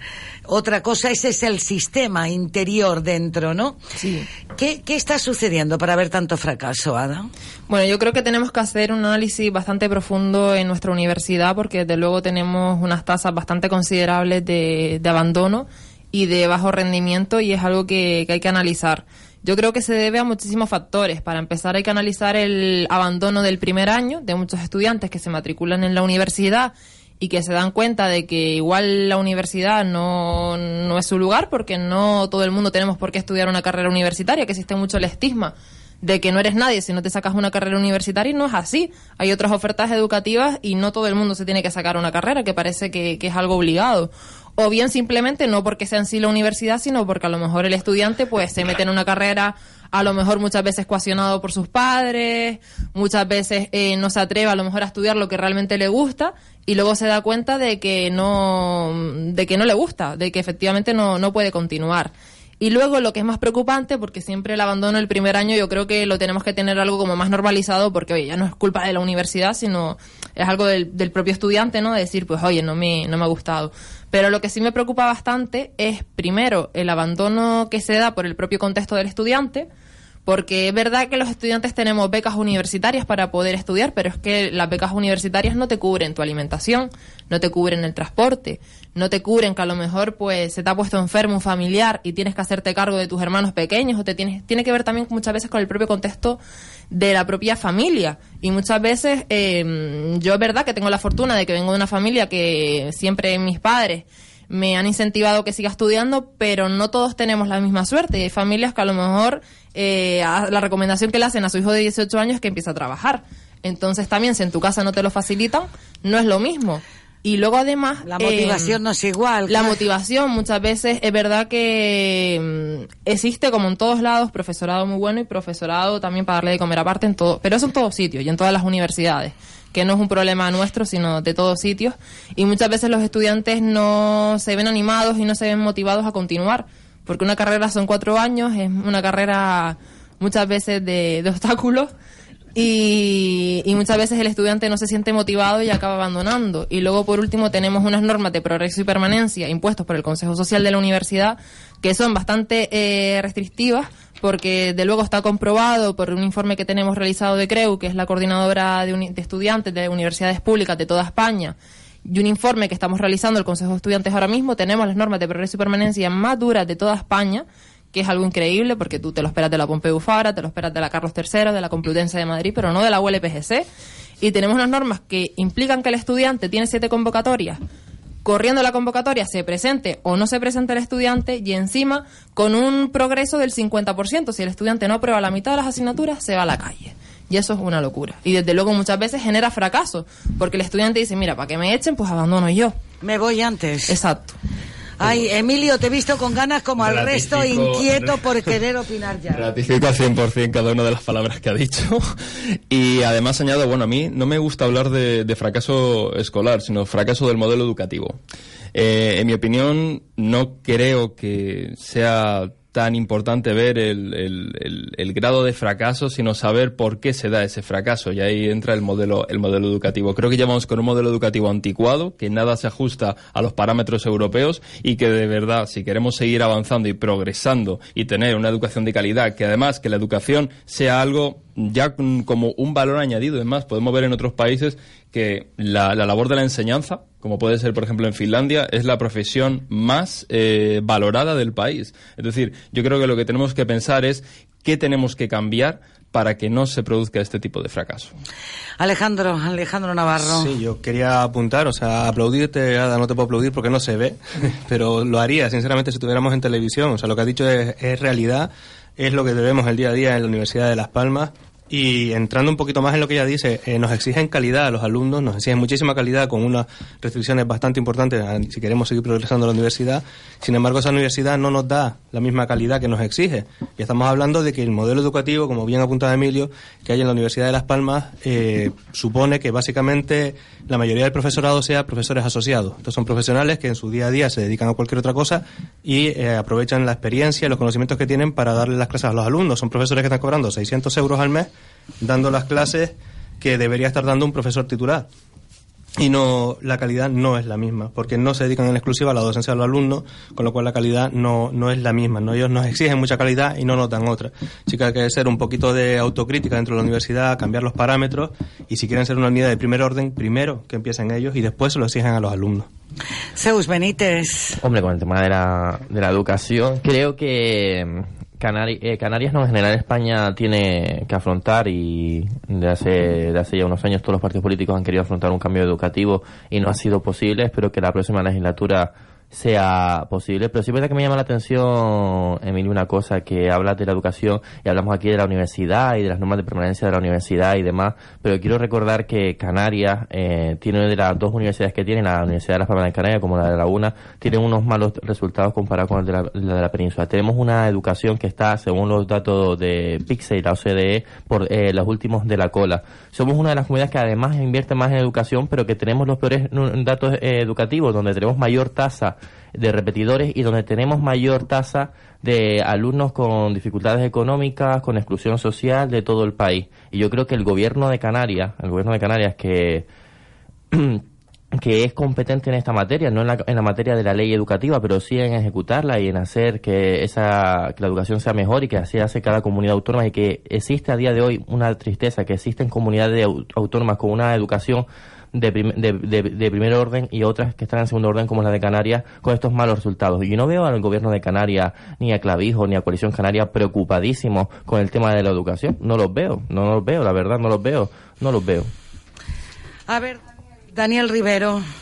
Eh, sí, bueno, eh, ratifico todas las palabras porque todos han dicho ya absolutamente todo y es verdad lo que decía eh, Ada, pero no lo dejaría solo en la universidad, sino también en estudios superiores o en ciclos, que la situación es exactamente la misma. Y quizás lo que hablaban de de, de, de, los jóvenes que abandonaban y demás, pues puede ser también por esa desilusión de la que, comentábamos el otro día, no solo por el tema de, pensiones, de becas, a lo mejor también una falta de orientación eh, en el instituto o, antes. Y de esa desilusión, pues es lo que decía también nada, de que muchos, eh, pues o prefieren abandonar o prefieren eh, trabajar. Muchos también compaginan estudios con trabajo y, se les puede hacer mucho. Entonces, eh, es una situación bastante peliaguda y, sobre todo lo que decía Zeus y, comentaba también antes, ese cambio de, en la educación es absolutamente necesario porque cada cuatro años parece que mm, tenemos que estar ahí con, esa, con ese cambio en, el tema educativo. Fíjate, Daniel, con lo que están apuntando y con esos datos que acaban de dar y, sobre todo con el titular que lo encabeza basada. El primer año es siempre como una cosa, es algo de referencia. Quiero estudiar esto y luego me doy cuenta o que no me gusta o que me apetece cambiar eh, o, que me quiero ir a la FP, eh, tal. Y tampoco se puede machacar para tener esa posibilidad de mantener la ilusión. Ahora mismo estoy mirando y dice que en la provincia de Las Palmas se buscan veterinarios, técnicos de estética, personal para ITV, que están entre otros en las mejores oportunidades para conseguir un puesto de trabajo. ¿Se corresponde luego ese modelo con lo que se exige para mantener un puesto de trabajo? Hombre, yo no digo que sea eterno porque nada en la vida es eterna y el modelo ya de los trabajos es que a lo largo de la vida vaya cambiando de, de, de incluso hasta de trabajo claro. Yo creo que tenemos un problema en el sistema educativo español, tanto no universitario como el propio universitario, y es que nos seguimos preparando para la sociedad actual y el sistema educativo nos tiene que preparar para la sociedad del futuro. Porque cuando un estudiante empiezas con tres añitos y terminas con veintipico de estudiar, teniendo en cuenta, pues, poniendo la posibilidad de que ese estudiante vaya a la universidad, sale veintipico años después al mercado laboral. Y la realidad es que las universidades tienen que también algo que está en debate ahora mismo en la Ley Orgánica de Universidades, que se está intentando modificar porque la antigua 2006 es anterior a que entrara el plan Bolonia, ya hace falta mm. adaptarlo, porque tenemos que tener en cuenta que un estudiante de Gran Canaria cuando sale de la ULPGC no compite con un estudiante del Hierro, compite con un estudiante de China, compite con un estudiante de Estados Unidos porque vivimos en un mercado cada vez más global y tenemos que saber ser competitivos, porque parece que no, pero es que realmente sales a un mercado laboral global al que hay que ser competitivo y la realidad es que ya no sirve que te aporten esos conocimientos desde la universidad, también te tiene que aportar habilidades, porque eso es de lo que nos habla el plan Bolonia. Pero la realidad es que el estudiante sí sale con muchísimos conocimientos, pero no sale con habilidades. Y también el tema de idiomas, algo que tenemos que hacer mirar en nuestra comunidad autónoma. ¿Cómo es posible que un B1 de inglés, que es algo que deberíamos de tener cualquier estudiante universitario, parezca que nos están pidiendo un C1 en chino? Y parezca que es algo imposible de obtener cuando es algo súper básico y que realmente con un B1 de inglés no eres competitivo. Pero es que tenemos un gran problema de idiomas, en, sobre todo en España, pero concretamente en Canarias todavía más. Y es algo que hay que fomentar porque, desde luego, eh, los grandes puestos de trabajo lo mínimo que te piden es uno, dos o tres idiomas. Y desde luego, si no lo tenemos, pues adiós. Por mucho currículum que tengas, por muchos conocimientos que tengas, pues no. Y desde luego otra cosa que hay que abordar también, por fin, es el pacto educativo, que creo que es algo que debería estar en la agenda de todos los partidos, porque desde luego, sea el sistema educativo que sea, salga la ley que salga, si no le damos unos años a que se pueda establecer, nunca va a tener éxito. ¿Cómo vamos a tener éxito si las leyes educativas duran ocho años? De los ocho años se corta porque viene el otro partido, tanto el Partido Popular como el Partido Socialista, que han sido los que han estado gobernando, y cambian la ley. Pues desde luego no dan estabilidad al sistema educativo. Me van a permitir que me indican que hay un socavón en la zona de paseo de Chile a la altura de la aviación. Vamos a contactar con el portavoz de la Policía Municipal, Alejandro Díaz. Alejandro, buenos días. Buenos días. Alejandro, ¿qué ha sucedido en uno de los carriles que van en dirección a la Plaza de la Victoria a la altura de aviación en Paseo de Chile? Pues, Así es, lo que ha sucedido es un hundimiento de vías, había un, pequeño socavón que ha terminado por, bueno, por hacerse mayor y a obligarnos a, cerrar temporalmente el carril al tráfico y activar los servicios necesarios para que se comprueben las causas y se repare lo antes posible. En este momento y a la altura del, como he dicho, del cuartel de aviación civil, eh, el carril derecho en sentido hacia el sur, en sentido hacia primero de mayo, está un trámite pequeñito cerrado. Nosotros por cámara hemos observado que durante la mañana no está afectando al tráfico, por suerte en una zona, en un punto donde hay dos carriles que transcurren en sentido sur, así que simplemente esperar que los operarios de vías y obras y de Malsa, que ya llevan toda la mañana trabajando ahí, detecten la causa y lo, reparen eh, lo antes posible para abrir de nuevo ese pequeño tramo del carril al tráfico. Solo ese pequeño tramo de carril es el que está cerrado.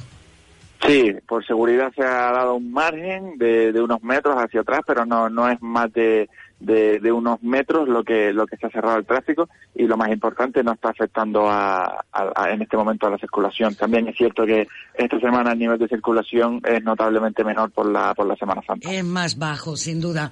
Pues nada que objetar ni material ni físico de ninguna persona, señor Díaz. Mm, no, no, por suerte no hay no hay personas heridas ni tampoco vehículos que de momento se, se conozcan. Muy bien, muchas gracias. Buenos días. buen día. Gracias, Emilio Hurtado, por esperar en ese compás de espera. Estamos en directo con Zeus Benítez. Está Daniel Rivero, está Alejandro Navarro. Ada Santana iba a tomar la palabra. Emilio Hurtado un poco con el hilo, ¿no? Que ha sido un poco un momento, ¿no? De, estoy totalmente de acuerdo igual con nada con todo lo que ha dicho. Evidentemente la internacionalización de la educación debe ser uno de los pilares fundamentales eh, para, para el siglo XXI, para adaptarnos a la nueva, a la nueva era, en ese sentido en, en, la, misma, en la misma línea. Y, y, es cierto, es decir, tenemos que seguir trabajando, tenemos que seguir progresando por, por adaptar nuestra oferta educativa a los nuevos, a los nuevos tiempos, cosa que actualmente no se hace. Eh, la renovación en la, en la universidad que está hablando Ada, lo que no puede ser es que tengamos eh, profesores que únicamente se encuentran asentados, y esto lo digo porque lo sé por lo menos de donde yo vengo, que ni investigan ni se adaptan, es decir, estamos llegando espera, espera, Emilio, porque yo no sé de dónde vienes. Eh, no sé si decirlo. eh, facultad de Derecho. Gracias. Vale. Entonces, lo que no puede ser es que tengamos eh, a, profesores eh, que no investigan, que no se adaptan, y es normal. Cuando llega un alumno nuevo y entra en la facultad, estás teniendo un modelo, aunque el modelo educativo se adapte ¿no? al, proyecto, al proyecto docente, el, hecho es que un estudiante cuando entra va a coger los conocimientos de un, de un profesor que no está adaptado. Entonces no sale preparado. Ya si lo, si lo conjugamos con las maravillosas prácticas que da unas salidas laborales impresionantes en la Universidad de Las Palmas, eh, pues entonces, bueno, válgase la ironía. Válgase la, la, ironía de que da salida que no la da, por lo que he entendido. Para nada. Para nada. Alejandro Navarro. Es decir, eh, y una, última cosa, pero Sí, sí, claro. Eh, lo único que da, en mi opinión, eh, salida cuando sales de la universidad, ¿no? Es que seas una persona autosuficiente, que te hayas molestado por ser autodidacta y que te busques tú tu destino. Es decir, no puedes confiar en que una institución, con el tema de arte prácticas y cuando salgas al mundo laboral, que, bueno, hubo una frase, algo más, creo que hay aquí unos, unos cuentos de derecho diciendo, cuando tú sales a la calle, el 80% que has estudiado durante la carrera no vale para nada. Y el 20% que servía te has olvidado de ello. Entonces sales con un título pero que poco poco más sabes hacer. Entonces, pues es una situación bastante complicada. Ay, qué crítica la situación, Alejandro. Sí, la verdad que de la universidad, por lo menos la Universidad de Las Palmas, sales con un título, pero no sales con los méritos que deberían acompañar a ese título. Eh, pero si estamos celebrando el 30 aniversario. Pues mire, ya es momento para empezar a, a, hacer un poquito de autocrítica y mejorar. Efectivamente, como dice Emilio, los profesores no se actualizan. Son profesores que hacen su proyecto docente y a lo mejor lo varían como cuando les es la universidad, que creo que es cada cuatro años o cada cinco años, cambian el el, el tema, el temario que, tiene que dar en su asignatura. Pero son profesores que no se actualizan. Yo recuerdo, yo estoy haciendo ahora mismo en la carrera de seguridad y control de riesgos. Eh, la asignatura de segundo de protección civil eh, estábamos dando una ley anterior a la de 2015 y el segundo lo cursé hace dos años. Entonces, imagínense el nivel de actualización que tienen los profesores cuando te están dando normativa que ya estaba, ya estaba derogada. Entonces, así con todo, es lo que decía. Ada lo comentaba en otra tertulia. En Derecho, en primero, tú entras estudiando Justiniano. Está bien, pero no me pongas una asignatura de historia del derecho, no me pongas una asignatura de derecho romano. Está bien que me lo menciones en un momento para conocer dónde viene la justicia, para conocer que primero se premiaba o se impulsaba a la víctima hasta el punto de que podía incluso elegir la condena que se le ponía al agresor. Y eso se ha ido cambiando y ya está. Pero no me pongas una asignatura que me va a suponer si termino o no termino la carrera porque si la apruebo o no la apruebo. Vamos a ser un poquito más adaptados al día de hoy y lo que comentaban ellos. Cualquier persona que se haga un Erasmus y se vaya a una universidad de primer nivel de Europa verá el nivel que tiene la Universidad de Las Palmas y a qué nos enfrentamos cuando salgamos al mercado laboral. A personas, como dice Ada, que dominan dos idiomas, pero no que los hablen, dominan dos idiomas como mínimo. A personas que tienen un sistema educativo muchísimo más activo, muchísimo más actualizado, muchísimo más preparado para que esa persona cuando salga a la calle pueda directamente ejercer, no que tenga un periodo de adaptación y aplicar la teoría a la práctica, sino no, ya directamente sale y al día siguiente puede empezar a trabajar y encargarse de un área. Eso es muy importante. Eh, Seu, enseguida te doy la palabra, me la está pidiendo Ada de nuevo, a ver. Sí, un poco para, para hacer algo positiva, ¿no? Eh, creo que tampoco que quiero que nos quedemos con esta imagen de la Universidad de Las Palmas de Gran Canaria, porque sí que considero que es un problema que no es de la Universidad de Las Palmas de Gran Canaria en concreto, es un problema del sistema universitario español y que afecta a todas las universidades. Podemos irnos a la Pompeu Fabra o podemos irnos a las Carlos III, que son de las universidades más prestigiosas, no desde mi punto de vista, sino porque lo dicen los rankings y lo dicen los expertos. Y eh, la realidad es que estos problemas eh, ocurren allí también y de hecho nosotros desde el Consejo de Estudiantes elaboramos un informe eh, de aquellos estudiantes de la ULPGC que se iban de SICUE, que es el programa de movilidad dentro del territorio español, y nos decían que incluso eh, valoraban ahora más la ULPGC, porque realmente todos los problemas eh, que teníamos aquí, a veces incluso en otras universidades, estaban todavía más agravados, porque lo que estamos hablando es problemas de planificación del de la propia ley, pero la propia ley estatal, que no es un problema de la Universidad de Las Palmas de Gran Canaria. Y sí es verdad que, por ejemplo, concretamente en el grado en Derecho estamos intentando impulsar desde la delegación diferentes modificaciones, están intentando meter optativas como el inglés, porque consideramos que es básico, intentando hacer reformas al plan de estudios, meter optativas de, de, mm, oración, tema de oralidad, que es muy importante oratoria. Oratoria, es súper importante. E intentar hacer algunas modificaciones para adaptar el grado a la realidad. Y desde luego sí que recordar que la Universidad de Las Palmas de Gran Canaria nació hace 30 años de una demanda social y desde luego las consecuencias han sido desarrollo económico, desarrollo social, desarrollo cultural y desde luego tiene muchísimos beneficios y desde luego la Universidad de Las Palmas de Gran Canaria es muy necesario, al igual que es la Universidad de La Laguna. Y sí es verdad que hay muchísimas cosas por hacer todavía, porque desde luego nos queda muchísimo, pero tampoco no, nos quedemos con este mal claro, sabor de boca. Sí, sí, sí, no, y han hecho bien en puntualizar que está el Consejo de Estudiantes ahí trabajando en el tema, eh, que es el modelo educativo que hay, que no es que le pase a esta universidad por lo joven que es, sino en comparación con otras eh, por la situación del modelo educativo. Zeus, Zeus Benítez, que te he visto ahí pendiente y escuchando eh, la exposición también del resto de los, de los compañeros. Zeus. Eso es una llamada de atención.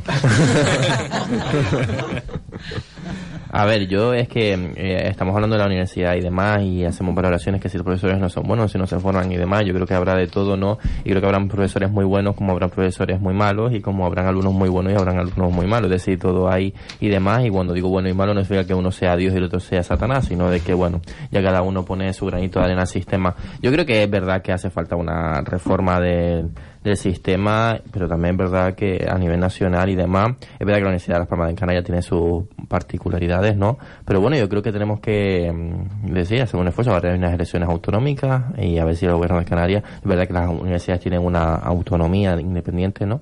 Al, a su forma de funcionamiento, pero sí es verdad que hace falta pues apostar porque nuestras universidades, que además la Universidad de Las Palmas de Canarias es la que más eh, Erasmus recibe, es decir, muchísima gente visita la, la Universidad de Fama en Canarias, yo creo que se quedan por el buen rollo, por el buen ambiente, por el nivel que también recibe, ¿no? Vamos a, hacer todo una, una organización de todos los puntos buenos. Yo creo que eso hay que venderlo, porque al fin y al cabo todas esas miles de personas que vienen a la Palmas en Canarias llevan el nombre de la Universidad de las Palmas en Canarias y el nombre de la isla de Gran Canaria por, a sus países cuando vuelven a retornar o donde van a trabajar o donde van a vivir. Entonces yo creo que es muy importante tener una universidad de calidad y demás y, eso, y que sus 30 años, pues que sean muchos años más. Sin duda, vamos a ver, Daniel, Daniel Rivero. No, simplemente puntualizar que eh, no solo la universidad, sino en general, que parece que nos preparan, eh, no, no únicamente aquí en Gran Canaria, sino en, en toda España, que parece que nos preparan para que nos tengamos que complementar fuera del país. O sea, que parece que tenemos que salir fuera para, tanto por el tema de idiomas como como en general, porque por ejemplo yo hice el Erasmus en, en Italia Sí. y allá la gente está mucho más preparada, como decía Emilio, de cara al mundo laboral que por ejemplo lo que estábamos nosotros, ¿sabes? Porque está muy bien la teoría, porque yo tengo muchos amigos que son ingenieros o que son eh, arquitectos que a la hora de, de, de estar en una obra o estar, eh, eso, trabajando, Sí. muchas veces se ven con ese peso de mm, realmente seré capaz de, de eso y mu- por eso muchos también deciden salir fuera porque hay mayor nivel y a lo mejor eh, es eso lo que decía, el, el complemento que mm, necesitamos y que debería a lo mejor eh, potenciarse eso también en España. tam- también de cara a lo que decía Zeus, de que la gente que venga aquí no venga simplemente por el clima, por el, buen rollo que decía, sino porque se da una enseñanza de calidad. Eh, enseñanza de, de calidad que cuando uno va afuera es cuando se aprenden un montón de cosas. ¿eh? Yo siempre digo que la universidad de la vida, estos Erasmus. Aprendí a cocinar. eh, ¿Y aprendiste italiano? ¿Aprendiste cocina? Un poquito. Ah, bueno. Entonces sabrás hacer una pizza de verdad. Tendrá que traer un día una demostración, digo yo. Bueno, claro, No, sí, eso bueno. te iba a decir, Ada. Quería pillarlo por la palabra. además, nosotros terminamos a la una y es la hora de la comida. Es la hora ¿verdad? de la comida. La hora perfecta. Después de comernos atascos, mejor nos comemos una pizza aquí. También, muy bueno el apunte. En vez de comernos un atasco, nos podríamos comer una pizza. Mira, y en Semana Santa, con Daniel Rivero nos viene bien, eh, porque además es miembro, hermano de la cofradía del Santo Encuentro de Santo Domingo. Y ¿Quién este fue el chivato? miércoles, y este miércoles tiene su gran procesión. ¿Cómo se vive? ¿Cómo Pues se sí. vive esto? Pues Daniel? justamente vengo de ahí ahora porque estamos con el tema de los preparativos y demás. Y bien, desde, el- desde ayer ya eh, vivíamos el tema de la burrita y el tema de la esperanza de Vegeta, que nosotros también salíamos en, en representación, pero ya desde hoy estamos ahí a piñón de- hasta que el cuerpo aguante porque hay que preparar todo eso para el miércoles. Amén, reverendo. Fíjate, uno lo que más, el hecho es de ver la procesión, de ver esos costaleros, de ver el tema, pero no, no tiene uno ni se imagina cómo No, se entrena, se preparan. ¿Alguno de ustedes han estado alguna vez eh, participando interiormente o viendo las procesiones que necesariamente no, eh, no se tiene por qué ser de la misma religión o religiosos para poder No, ver es- este es- al- evento? Al, fin y al cabo es un hecho cultural también que tenemos Por y que supuesto, sí, una- unas tradiciones, pero eh, es cierto que eh, no se ve realmente el trabajo que hay, que hay detrás y que muchas veces no hay suficiente mano de obra para llevarlo todo a cabo. Y por ejemplo, en mi caso, Sí. eh, hay días que mi madre, la pobre, dice, mi niño, mm, en mi casa no aparece, pero es que es verdad, porque si no se ayuda, no, estas cosas no salen adelante y al fin y al cabo son, desde mi punto de vista, son cosas eh, que hay que mantener.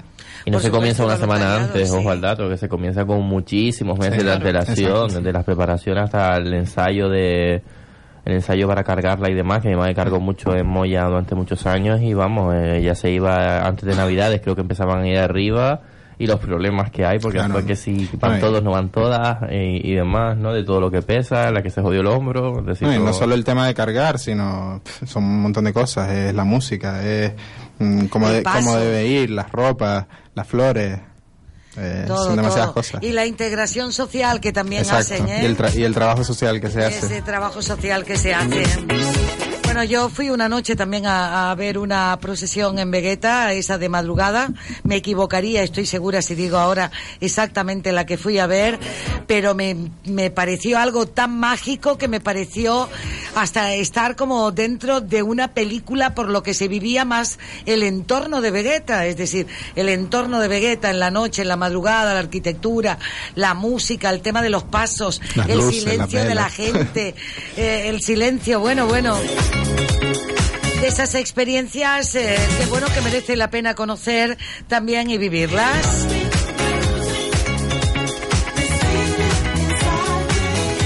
¿Qué haremos con el plástico? Me decían en estos días a la hora de comprar, ¿quiere usted bolsa de plástico? ¿Quiere usted un cartucho?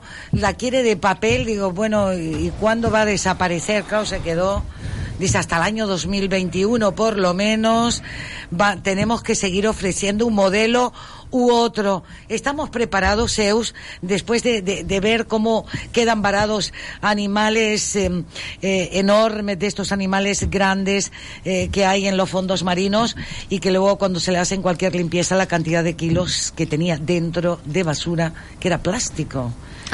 ¿Qué podremos hacer entre todos, entre todas las personas? El daño ya está hecho, es decir, no, no, no, nosotros no vamos a conseguir, nosotros no moriremos todos y no habremos conseguido eliminar el plástico del planeta. Es decir, hay un plástico que llevamos muchos años tirando, que no se ha reciclado, que ha acabado en el mar, que ha acabado en la tierra, que se ha desintegrado y que forma parte de nuestra cadena alimenticia, de nuestro, de nuestro medio natural y a eso no lo vamos a recuperar. Lo importante es que no sigamos por esa vía porque no era una vía una vía sostenible. Yo he escuchado muchas veces porque yo de chiquitito, no sé por qué, pero me dio porque yo tenía que reciclar y demás. Y en mi casa fue el que con 11 añitos dije, vemos que hay que reciclar, que eso eh, que, que- es importante. Y en mi casa pues me veían como una novedad. Eh, creo que es importante, yo escuchaba de pequeño decir, "No, eso da igual, si eso se termina desintegrando y no pasa nada, eso termina por ahí, eso al final es abono para las plantas. Es decir, Sí, se ha escuchado de todo. Sí, claro, es decir, todo, eh, todo siempre, ¿no? Entonces, al final nos ha demostrado que hasta que no nos ha llegado a afectar a nosotros mismos, nuestro estilo de vida, a nuestra forma, no nos, no nos ha llegado la preocupación, ¿no? Entonces, a mí me, me, me, me entristece esperar esto, pero bueno, espero que, que si tenemos conciencia, yo, por ejemplo, mm, siempre que voy al supermercado, pues busco la manera, me llevo ya mis bolsas de tela, yo le preguntaba a mi madre, ¿y tú cómo hacías de pequeña? Porque mi madre siempre me contaba de pequeña, no, es que a la leche antes botellas a casa, el agua, no sé qué. Y yo, ¿y tú cómo hacías la compra antes? Porque antes no hacían bolsas de plástico, ¿cómo iban a hacer la compra en molla? Yo le digo así, ¿cómo hacían la compra en molla? Dice...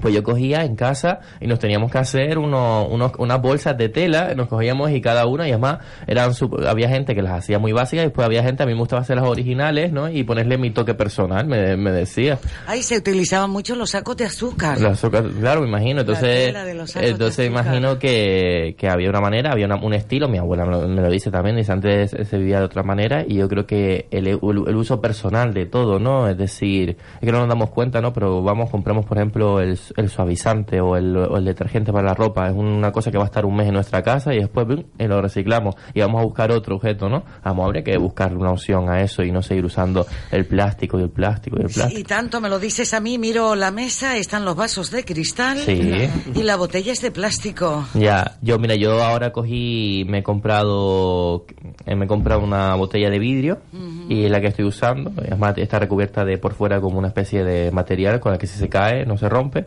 y ya no uso botellas de plástico, aunque la garrafa en casa es de plástico. Claro, bueno, pues buena. A ver si agua firga toda la botella de la garrafa de vidrio. gracias por decirme eso, lo tendré en cuenta para tener también. gracias, Zeus. A ver, Daniel, Daniel Rivero. Sí, la verdad que habría que aprovechar este auge que hay ahora eh, ecologista y, y cambiar todo esto porque el otro día, por ejemplo, veía un vídeo donde un grupo denunciaba todo este tema del plástico yendo a un supermercado y, y después cogían toda, toda la compra que hacían y le empezaban a quitar el plástico. Y lo dejaban todo en los mismos carros que llevaban y al final era más casi el plástico que lo que se iban a llevar. Lo que había comprado. Exacto. Entonces, mm, ya que muchas veces ponemos de moda el tema de rescatar eh, la ropa que nos poníamos antes o, o- o cosas antiguas, el tema vintage, pues también podemos empezar a rescatar todo esto porque yo como SEO, en mi casa siempre se ha, se ha hablado de las tareas del pan, el, el tema de que decías de los sacos de azúcar, incluso la gente del campo iba con, con cestas, pero se pueden buscar otros métodos que, Y que se hacía un sustituyan. rollito para Sí, poner así en la cabeza, me recuerda a mi abuela, para poder cargar. Ada, Bueno, yo creo, la verdad, comparto lo que dijo Zeus. Nosotros, los que estamos posiblemente en esta mesa, estemos más concienciados que, que nuestros padres y que nuestros abuelos, porque de hecho hemos crecido desde que somos pequeñitos con, con ese machaque. O sea, yo me acuerdo con 10, 11 años, 9 años, todo el colegio, que todos los proyectos en inglés, del reciclaje, de las cajas, y de hecho para mí eh, lo tengo tan interiorizado. A ver, algunas cosas no, otras sí, pero eh, que por ejemplo para mí tirar una botella de plástico con la basura normal es que no puedo, porque directamente es como que no es lógico, para mí no es lógico, porque lo tengo tan interiorizado y tan machacado que no puedo. Incluso a mí me sale automático, termino de tomarme una botella de agua de plástico, le quito el tapón, el tapón lo pongo aparte, que de hecho mi madre ya ha dejado de coleccionar los tapones porque siempre se veía con garrafas llenas de tapones por mí y luego no sabía dónde llevarlas. y yo aún así sigo siendo la que le dejo el tapón como fuera y meto la botella en donde van los plásticos y mi madre dice, pero que no tira los, ta- los tapones ahí y yo le sigo poniendo los tapones porque me sale automático. O sea, no lo hago adrede, sino que me sale automático y ya quitarle el tapón, ponerlo aparte y poner la botella. Y es verdad que eso antes no, no existía. Yo creo que lo que tenemos que afrontar también es como un cambio, porque estamos muy acostumbrados a utilizar el plástico para todo. De hecho, ahora en 2021 será casi casi una depresión que se acaben los cubiertos de plástico, porque al final todas las familias lo utilizamos Nochebuena, los cumpleaños, pues un montón de gente nos reunimos y, siempre es más fácil el tira. Pero hay que acostumbrarse a lo mejor a, a tener mm, una especie de cubiertería que no sea exactamente de plástico o incluso a lo mejor tampoco ser tan radicales en cuanto a acabar con el plástico, porque a lo mejor sí se pueden tener cosas de plástico duras, pero que tú vuelvas, porque el problema del plástico que es que no lo reutilicemos, pero si tú realmente tienes, por ejemplo, una botella de agua que es de plástico duro y que tú la lavas perfectamente y ya está, no hay, que a ver, evidentemente siempre es mejor que el cristal, pero quiero decir que también tiene que ser progresivo. Vamos a ver, tampoco podemos eh, de repente pa- pasar en 2021 y decir ya no va a haber más plástico, porque eso tampoco es realista. Sí, sí, no, pero será un cambio totalmente Claro. radical. La idea, es que sea- la idea es que es un cambio progresivo. Claro, y poco a poco ir adaptando a la gente, pues por ejemplo, en vez de llevarte tu botella de agua, llévate una cantimplora de plástico. Pero bueno, empieza por ahí. Empieza a llevarte eso y luego pues vas cambiando. Ahora los nuevos modelos que se están empezando a vender, como lo que comentaba Zeus, que son las de vidrio o son de cristal. Y poco a poco ir concienciando. E incluso los niños pequeños, si pensamos en los niños pequeños, todavía, yo me acuerdo de pequeñita, que para clase te tenías que dar tu vaso. Que puede ser de plástico o lo que fuera, pero tenías que dar tu vaso para poder beber agua. No llevabas botella, llevabas el vaso. Y luego te daban agua. O la talega, por ejemplo, con la comida que te metía tu madre, el bocadillo, la fruta, la galleta. Y tenías que llevarlo. Y incluso a mí, por ejemplo, me encantaba. Pero no por nada, sino porque a lo mejor era de dibujos, era de Disney. Y me gustaba por eso, no por otra cosa. Y la de plástico no me gustaba porque la quería la mía de dibujos como todos los niños. Y entonces, al final, los niños estamos más concienciados que, que nuestros mayores. Según como en el cole nos hayan informado para luego llegar a casa y darle la charla, charla. y la práctica. Emilio. Pues poco más que añadir, creo que me habéis quitado todavía. Hombre, yo recuerdo en secundaria pues que todos los trabajos eran de, además, curiosamente, de, de ¿qué era? Educa- educación plástica creo que era, yo no me acuerdo ya. A mí me lo pero daban en sé que inglés. era ese- sé- no, a mí, a mí en, en- en inglés no, pero sé que era una asignatura que teníamos, yo que sé, al, cada, cada trimestre tres o cuatro trabajos lo mismo, sobre el buen uso, sobre el respeto al medio ambiente, sobre cómo reciclar y demás. Pero claro, esto, esta tendencia que nosotros hemos absorbido, pues claro, nuestros padres o nuestros mayores pues no lo veían con los mismos ojos. Y está muy bien que nosotros supongamos ese cambio, ese, esa, o tengamos ese pragmatismo, esa proactividad para cambiar este nuevo eh, paradigma y evidentemente hacer frente a una realidad que, que, que que está destruye nuestro ya. planeta. Alejandro, ¿qué hacemos con el plástico? Bueno, yo creo que esto, el problema de la contaminación, en este caso en concreto del plástico, se debe de afrontar de tres maneras. La primera, la manera personal. ¿Cómo puedo hacer yo para que no haya tanto plástico, para que haya tanto desecho y que no es recicla, que no es biodegradable? Pues lo que se ha comentado en la mesa. Utilizar bolsas para ir al, al supermercado de tela, reciclar el plástico que se pueda reciclar y ser bastante meticuloso con lo que se hace, porque efectivamente vamos al supermercado y la fruta nos la dan en bolsas, cuando no en, en, en bandejas de corcho, etcétera, pues ser un poquito más, más cuidadoso a la hora de comprar y no, no ser tan bueno, pues eso. Eh, a nivel, tenemos otro nivel, a nivel grupal. En ese sentido, pues por ejemplo, ciudadanos, jóvenes ciudadanos, todos los viernes van a limpiar una playa para que ese plástico no termine cayendo en el mar. Es una actividad que hacemos eh, en jóvenes ciudadanos, quedamos todos los de la agrupación de jóvenes y vamos a limpiar las playas. De hecho, aprovecho este medio para invitar ya al resto de los partidos políticos, a, ¿por qué no? ¿Por qué no algo que es algo transversal, que no tiene por qué ser de una sigla, sino que puede ser de todos nosotros y más, como se ha comentado en esta mesa, somos los jóvenes los que tenemos, digamos, que abanderar ese, esa lucha por el cambio y, y por poder este cambio climático, pues ¿por qué no nos unimos todos los partidos y cuando hagamos la próxima limpieza de playa nos juntamos todos y sacamos la grandísima foto de todos los partidos unidos en contra del cambio climático? Eso se podría, se podría hacer a nivel grupal.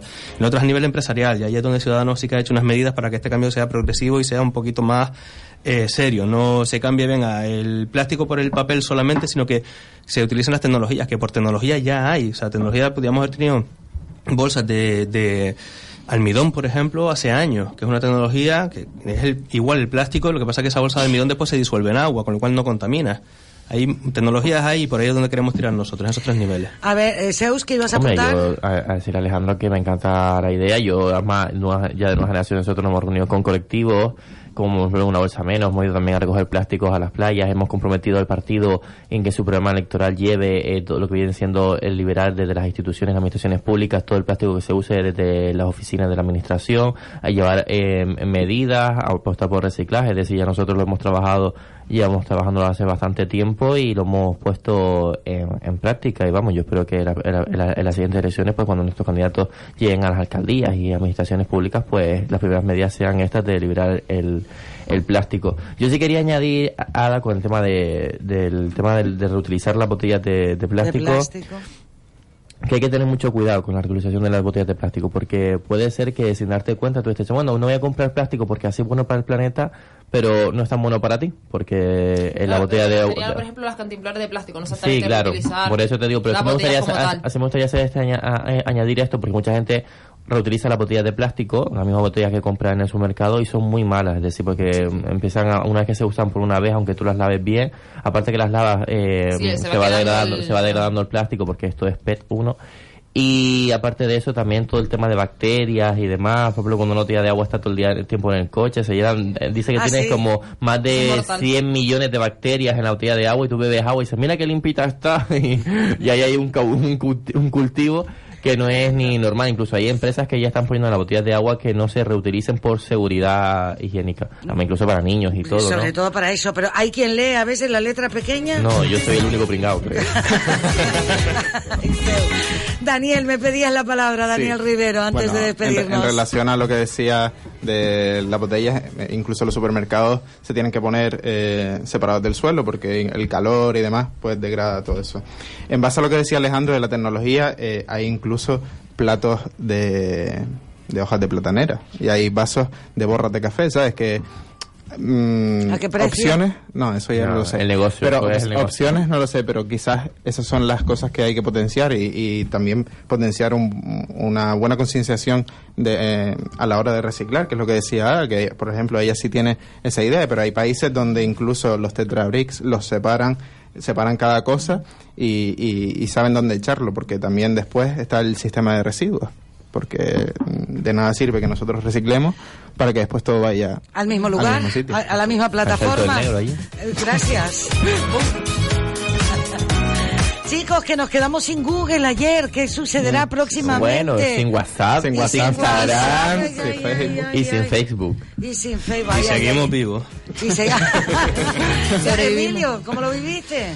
Pues bastante mal si te soy sincero, porque yo que me dedico al mundo tecnológico, pues evidentemente la comunicación para mí es algo, es algo fundamental, porque lo que digo, estoy aquí, pero en el fondo estoy en mil incendios más que tengo repartidos por todos lados. Entonces, desde el punto de vista profesional, bastante, bastante complicado, porque además se me dio una situación donde sí necesitaba yo estar, estar al día con una persona y no pude. Pero, pero bueno, eh, estas son las cosas que pasan y las caídas cuando todo depende de la misma, de la misma plataforma es a lo que nos exponemos. Por por, suerte vendido todavía nos queda Twitter, eh, que todavía no, pertenece a quien pertenece, pero, pero bueno, no sé. Ada, ¿cómo lo llevases tú? Ah, bueno, estabas en no, me acuerdo yo que estaba en el acto de Pedro Sánchez y estaba intentando contactar con un compañero que el pobre no estaba en la otra punta y yo le decía, ¿dónde estás? Y no se me enviaban los mensajes. Este pobre tiene que estar solo, tiene que estar diciendo, esta pasa de mí. Y luego teníamos un acto, que, porque ayer fue también el aniversario de la Segunda República y fuimos a hacer un homenaje a Juan Negrín. Y nos pasó un poco lo mismo, intentando contactar con la gente para que llegaran al monumento y lo mismo, no llegaban los WhatsApp. Así que un poco, sobre todo, mm, como estaba liada, tampoco lo viví con ese agobio, pero sí es verdad que el hecho de intentar contactar con la gente y que no los mensajes no llegaran, pues tuvimos que hacer llamadas, algo que parece que, se quedó en la edad media, y los móviles todavía sirven para, a a mí después de una hora y media, cuando llegó todo el golpe, me petó el móvil. Daniel, ¿tú cómo lo viviste? Pues yo bien, al principio fue un poco traumático, pero la verdad que con todo el, lo, ocupado que hemos estado estos días, tanto, tanto, con campañas y demás, pues mira, un día de descanso. Zeus, ¿te complicó mucho la mañana? No, no, me complicó mucho mucho la mañana, ¿verdad? Era una mañana un domingo. Decía ustedes que están haciendo el domingo por la mañana con el WhatsApp por la mañana. Yo estaba planeando a ver si podía salir de paseo. ¿no? y eso mí, una cosa que parece ser, no es que se acabó eso, que voy a mandar un mensaje, porque cuando una persona no me mandó un mensaje, eh, esperando yo una respuesta y tal, y, y qué pasa, y el marcar en mi teléfono 691 eh, no, no son capaces o que no estoy guardado en la agenda móvil de la gente. Que, es decir, llamas por teléfono y dices, mira, es más, es más divertido hablar por teléfono. ¿Será que mi madre era telefonista cuando, cuando yo estaba embarazada de mí? A mí me encanta un teléfono. Entonces por eso te gusta comunicarte Será, será. Muchísimas gracias por estar en la radio, por hablar de la actualidad. Alejandro Navarro, de Ciudadanos. Emilio Hurtado, de Coalición Canaria. Repi- repiten volver otro día, Emilio. Sí, lo prometo. hay que lo hablarlo prometo. con Carmen. Lo hay que tengo, lo hablar- tengo que con Carmen a ver si me deja. Vale. Ada Santana del Partido Socialista, gracias. Y del Consejo Social también y Consejo de Estudiantes de la ULPGC que está celebrando su 30 aniversario. Daniel Rivero también de Juntos Unidos y en alianza con Coalición Canaria. Gracias, Dani. Zeus Benítez, gracias. ¿Qué playa nos propones? Eh, Eso estaba preguntando ayer en Instagram a la gente. Eh, La que tú Ganó quieras. ¿Perdón? Eh, pregunté mm, este, este verano, que, que me sigue por, por Instagram lo habrá visto, Sí. Sí. eh, pregunté, este, eh, eh, nos escapa- esta Semana Santa nos escapamos a Guayedra a pelear inglés y ganó con un 53% de los votos Guayedra. Guayedra. Pero pues, sí, si van a Guayedra no me dejen la basura, cuídenla y disfrútenla. Por supuesto, hay que hacer caso de lo que si dice no, Y si les no- tiro una piedra y les digo a los lagartos que los muerdan. Y si no, el miércoles al retiro también. También, claro. Al retiro no al encuentro. al encuentro, al encuentro de la procesión. Gracias, Dani. Nos vamos, así les contamos la historia, la historia de esta mañana del lunes 15 de abril en las puertas de la Semana Santa.